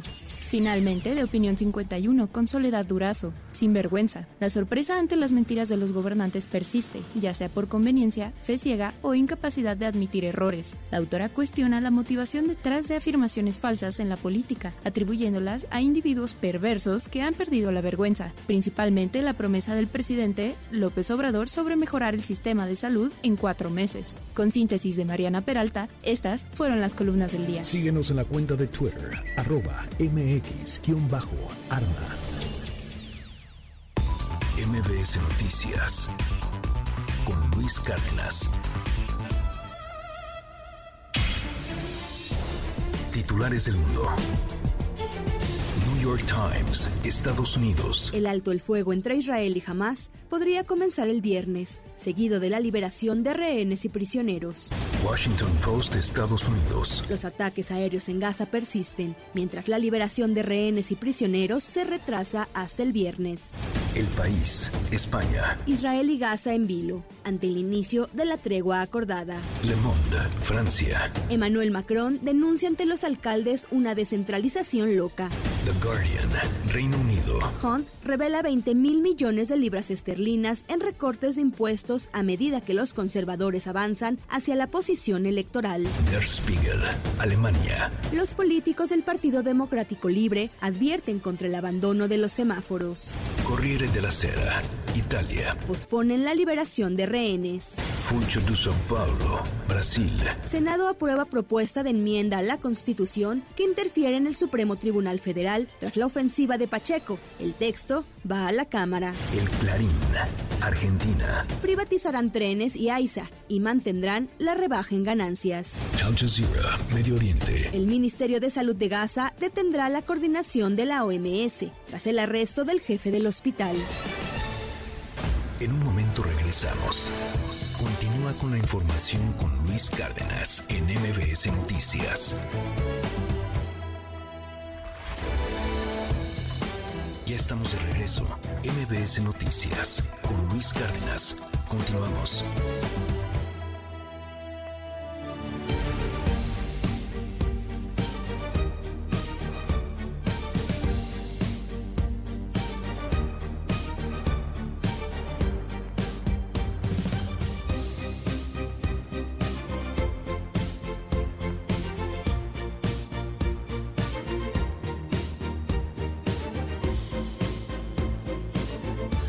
Las 9 de la mañana con 42 minutos, seguimos en este espacio. Gracias por los comentarios y los mensajes que nos hacen llegar a través de nuestro WhatsApp 5571 13 13 37. Voy con el WhatsApp y lo digo un poquito más lento porque yo creo que hay muchas preguntas del auditorio, yo creo que hay muchas preguntas de estas épocas invernales, de las enfermedades pulmonares que se vienen, de que si la tos, que si la influenza, que si este el COVID, que, que qué es lo que está sucediendo y cómo tener, tenemos que cuidarnos, pues, no solamente por estas épocas.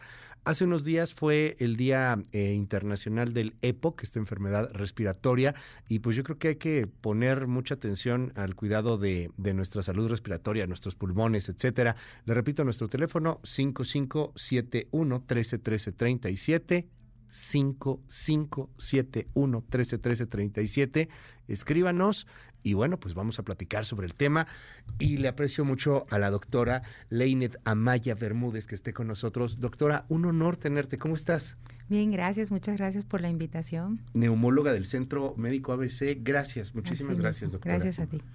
Oye, déjame primero preguntarte, ¿es cierto que en estas épocas de fríos nos enfermamos más de los pulmones o respiratorio? Sí, sí, sí, sí, porque el frío debilita el sistema inmune. Entonces, este, hay más tendencia a que las personas que tienen este sistema inmune débil o que estén cerca de contacto con personas eh, infectadas por la hipotermia que se produce cuando nos exponemos a las bajas temperaturas, se enferme mucho más. Ok, ¿qué hay que hacer? ¿Hay recomendaciones Sí, para claro. estos épocas? Sí, eh, abrigarse bien es la principal recomendación. Abrigarse bien cuello, pies, manos, que son las partes donde más te expones a, a las bajas temperaturas o por donde te entra el frío, como decimos coloquialmente. Eh, también eh, podemos tener, eh, cuando empiezan los síntomas a tiempo, buscar ayuda médica para que no te, no te puedas complicar, eh, tratar de, sobre todo eso, ¿no? Lo más importante en realidad es abrigarte, no es ponerte a lugares eh, masivos de personas, por ejemplo, si vas a un cine y ves que hay una persona enferma, bueno, si tú tienes factores de riesgo para enfermarte más fácilmente, la verdad es que no deberías ni estar ahí en lugares de, de masivos, ¿no? Dormir bien, dormir bien, porque dormir bien, si no duermes bien tus horas en la noche, tienes mayor riesgo de enfermarte porque tu sistema inmune se debilita al dormir mal. Eh, hidratarte mucho, tomar muchos líquidos. Eh, es también importante para prevenir este tipo de, de infecciones respiratorias. Este asunto de la famosa vitamina C y que tómate un antes de dormir y ya con eso ya nos protegemos, échate más naranjitas. ¿Qué tan Sí, cierto es? Pues la vitamina C sí tiene este tipo de, de, de mecanismos que pueden ayudar. Es un antioxidante. Eh, ayuda, pero también es recomendable que si tienes una alimentación sana a base de vegetales, verduras, jugos, frutas, pues ahí también tiene gran cantidad de vitamina C. Claro. Pero yo diría, si te la puedes tomar, tómatela, nada está de más, ¿no? Y, y bueno, entender que todo es este eh, enmarcado en cuidarnos, porque pues hay gente muy gandalla que dice, este, pues ya me tomé la naranjita con el mezcal, ¿verdad? Pero ya me tomé la naranjita, o sea, ya, ya ahí está, ya me protegí y no Sí. necesariamente. Eh, ahora, ¿cómo diferenciar entre me está dando una gripita o a lo mejor tengo influenza o el COVID, porque ya se nos olvidó COVID, pero ahí sigue. Hablábamos más temprano de esta alerta que lanzó la Organización Mundial de la Salud, eh, pues por temas que están pasando con esta neumonía, le llaman en China, ¿no? En el norte de China, con, con algunos niños y, y algunas hospitalizaciones ahí que se están pasando. ¿Cómo vamos diferenciando entre una y otra y otra? ¿Dónde o cómo se hacen pruebas? Eh, hablando de la clínica, que es muy, un factor muy importante, todos estos virus, todo lo que sea viral, generalmente empieza con cuadro de moco nasal, estornudos, eh, mal estado general y sensación en el cuerpo de, de fatiga, de cansancio, ¿no? Pero, por ejemplo, para ya cuando hablamos de influenza o. COVID, cuadros eh, que, que tienen un efecto viral mayor, pues ahí se agrega fiebres, calofríos, eh, muchas veces tos, dependiendo la fase en que esté el virus, ¿no? Y bueno, en cuanto a las pruebas, existen pruebas para hacer diagnóstico diferencial entre COVID, influenza e inclusive eh, en el ABC, por ejemplo, tenemos paneles de neumonías completos, panel virales en donde te Ujú. meten un hisopo igual que cuando tú Ujú. Tienes influenza o COVID y tenemos una prueba de aproximadamente 15, 16, 18 virus en donde está incluido COVID e influenza. También las hay separadas, ¿no? Para la población general que pues sí, porque sí tienen un costo un poco alto este, se pueden hacer ese tipo de pruebas si en realidad quieres saber qué virus te afecta, ¿no? Pero como yo siempre lo digo, Que acá es lo- como algo para muy específico, ¿no? Porque en la mayoría de los casos Exacto. importa saber qué virus es. Sí, sí importa, sí importa porque si, si hay complicaciones sabemos a qué nos estamos enfrentando. Ya. La única manera es, se trata muy diferente la influenza al COVID y también diferente al rinovirus, por ejemplo, ya son los otros virus que existen. Entonces sí hay que hacer pruebas Ya. diagnósticas para, si te complicas, el doctor sabe a qué se está enfrentando y cómo te voy a tratar. ¿El virus va muriendo o lo matas con un medicamento como la Mm. bacteria? No, no lo matas. El virus entra, eh, deteriora el sistema inmune, baja los linfocitos, que son sus células de defensa, para que no te puedas defender, y a los 3, 5 días se va. ¿No? En el caso de la influenza, sí es efectivo, hay una relación directa. Un paciente que tenga síntomas de influenza, le das el tratamiento adecuado eh, y enseguida te responde, se te quita la fiebre. Es ahí sí vemos una relación causa-efecto, es muy notorio, la mejoría es inmediata. Se te quita todo, porque Sí. yo he tenido la desgracia de que me dio influenza dos veces Sí. en dos años consecutivos en estas épocas. Te dolía bañarte. A mí me dolía bañarme. O sea, era, era horrible y la fiebre, etcétera. Y en cuanto te metías el, el medicamento, ¡fum! Te, te curabas. Ese, ese, ese, ese es el tratamiento que ha demostrado una efectividad y una relación. Pero si no te haces pruebas, no puedes saber si tienes influenza y dices que es una gripita, porque al comienzo de los estadios de, la fase inicial no hay fiebre.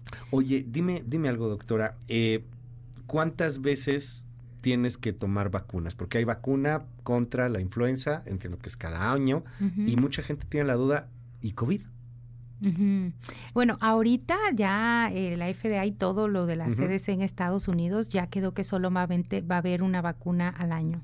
Igual que influenza, o sea, ya los que se vacunaron solamente deben hacer eso. Y, y la verdad es que está bien establecido, ya se está quedando prácticamente como algo más estacional, se ha ido orillando a eso. Sí hay casos, eh, pero no con la gravedad y la magnitud que lo, hubieron el año pasado.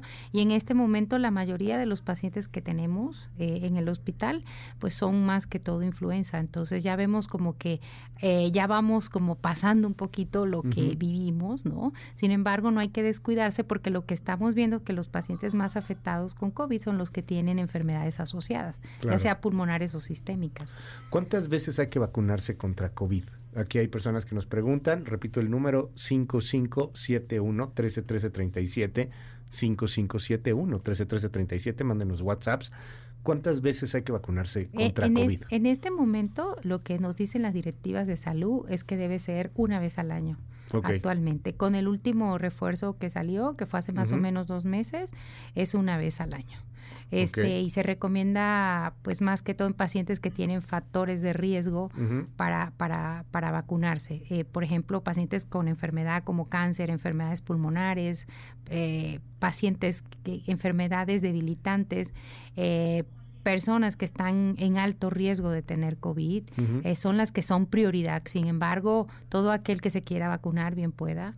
Este, y, es un beneficio, ¿no? Porque vamos fortaleciendo al sistema inmune para que se defienda de este tipo de enfermedades. Doctora, nos preguntan aquí también que hablamos un poco sobre el EPOC, pero ¿qué es el EPOC? Empezando por ahí. Bueno, el EPOC es una enfermedad pulmonar crónica obstructiva porque causa obstrucción bronquial y que se presenta más o la causa más común es por cigarrillo. Eh, tabaquismo es la causa principal. Eh, hay otra causa, pero en realidad es la que menos vemos, eh, que es una deficiencia de una enzima, pero no, no es lo habitual. O sea, digamos que casi todos los pacientes que tienen EPOC fumaron.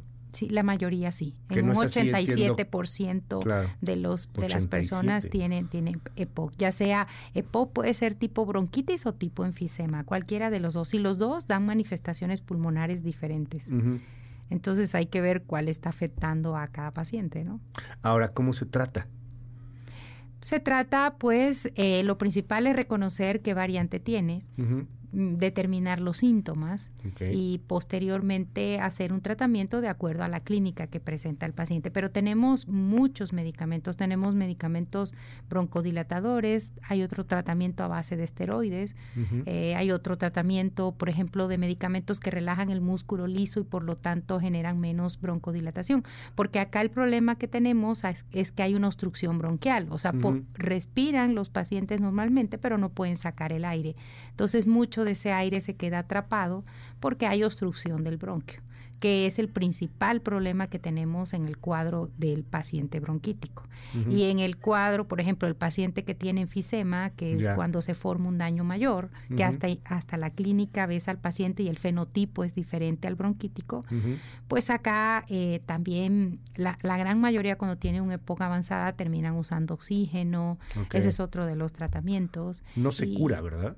Eh, no, no, se cura, pero es controlable. Sin embargo, si la persona deja de fumar, se frena el daño acelerado que tiene el pulmón. Porque después de los 30 años nos vamos deteriorando la función pulmonar. Eso es fisiológicamente está descrito. Eso es inevitable. Pero si fumas, le estás echando más leña al fuego. Pero si dejas de fumar, se, no se revierte el proceso del daño, pero ya no avanza. Que ese es el objetivo. Por eso cuando damos el consejo de no deberías fumar, es para evitar que sigas empeorando. ¿Qué pasa con los vapes? Con los vapeos. Los bueno, los vapes tampoco ayudan. Eh, está demostrado que todo lo que sea humo que le entra al pulmón puede generar EPOC.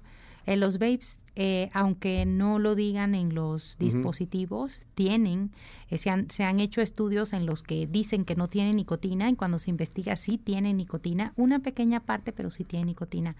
Eh, producen EPOC igual, sin embargo, faltan estudios, porque esto es algo más nuevo, para documentar qué tan grave pueden ser.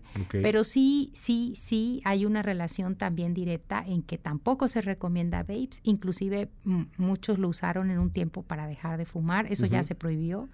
Y ahora actualmente decimos no humo, que no entre, que no sea tuyo, es más, no contaminación, o sea, no puedes vivir en Ciudad de México, a muchos, por la altura también. Ese este, punto es bien interesante, porque vivir en la Ciudad de México, tengo entendido, es como fumarte varios cigarrillos diarios, ¿no? pues estás metiéndole muchas eh, moléculas pesadas, ¿no? Todo lo que inhalas en el ambiente tiene material pesado, que todo eso se va a la vía aérea. ¿Qué, qué hacemos? O sea, pues ya vivimos aquí, no nos vamos a ir. Nada, no podemos hacer nada. Nada, para la contaminación solamente medidas de reciclaje, lo que hacemos para conservar el medio ambiente. Pero en lo personal, ¿Qué puedes hacer para evitar la no respires. Si vives en esta ciudad, nada, porque estamos aquí viviendo, ¿no? No hay una medida directa. Te, podría decir, ponte el cubrebocas todo el tiempo, pero no es la idea que vivamos con el cubrebocas Ni siquiera al aire libre, ¿no? O vivir en zonas menos contaminadas.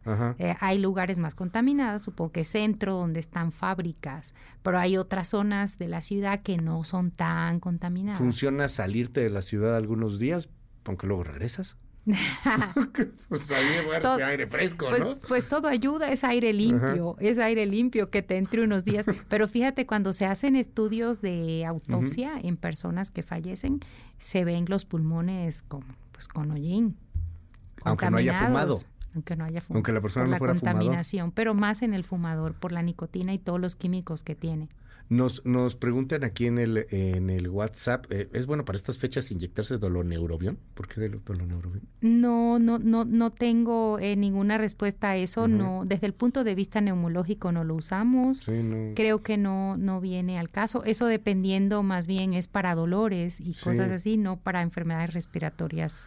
Nos dicen aquí una persona, me, diagnosticaron hiperreactividad bronquial hace varios años, en el 2009. Siempre tengo un inhalador que uso solo cuando tenga crisis, pero hay otros tratamientos, hay otros, hay, hay otra cura en algún momento, esto se cura. El término de hiperreactividad bronquial viene cuando una persona no es asmática y reacciona de manera anormal a un estímulo que tiene. Por ejemplo, eh, un virus, una bacteria, generalmente más virus, depende, hay virus que pueden pasar, pueden hacerlo.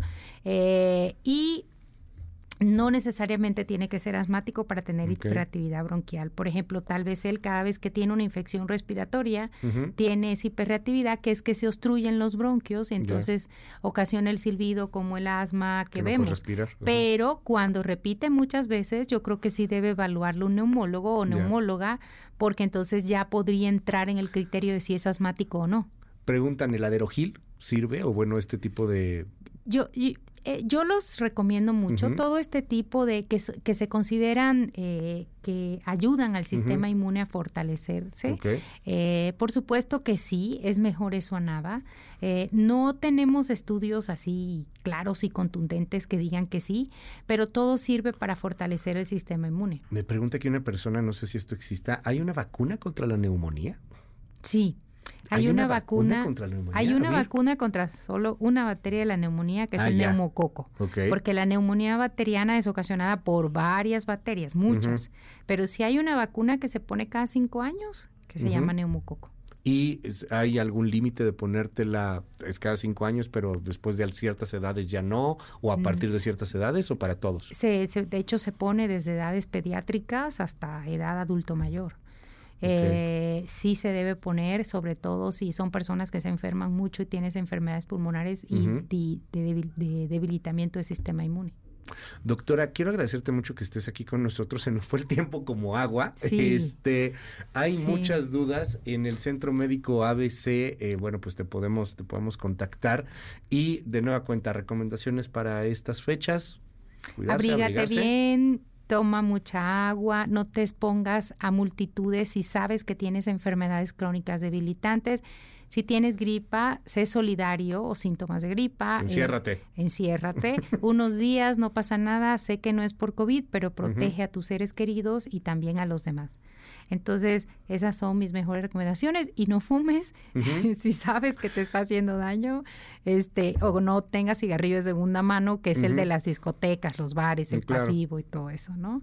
Yo creo que con eso es, este, sirve para que las personas eh, se den cuenta de que pues sí debemos ser solidarios, que ese es el punto aquí principal, ¿no? Doctora Leinet Amaya Bermúdez, mil gracias, doctora, por estar con nosotros. No, gracias a ti y espero que tu audiencia esté complacida con la información Hombre, que hemos dado. gracias. Gracias a ti. Un honor, la Gracias. neumóloga, neumóloga del Centro Médico ABC. Pásela maravillosamente bien. Eh, me voy a tomar unos días. Nos vemos aquí la siguiente semana. Mañana está con usted Sheila Amador, nuestra directora de información aquí en MBS Noticias. Bye bye. Esto fue MBS Noticias con Luis Cárdenas.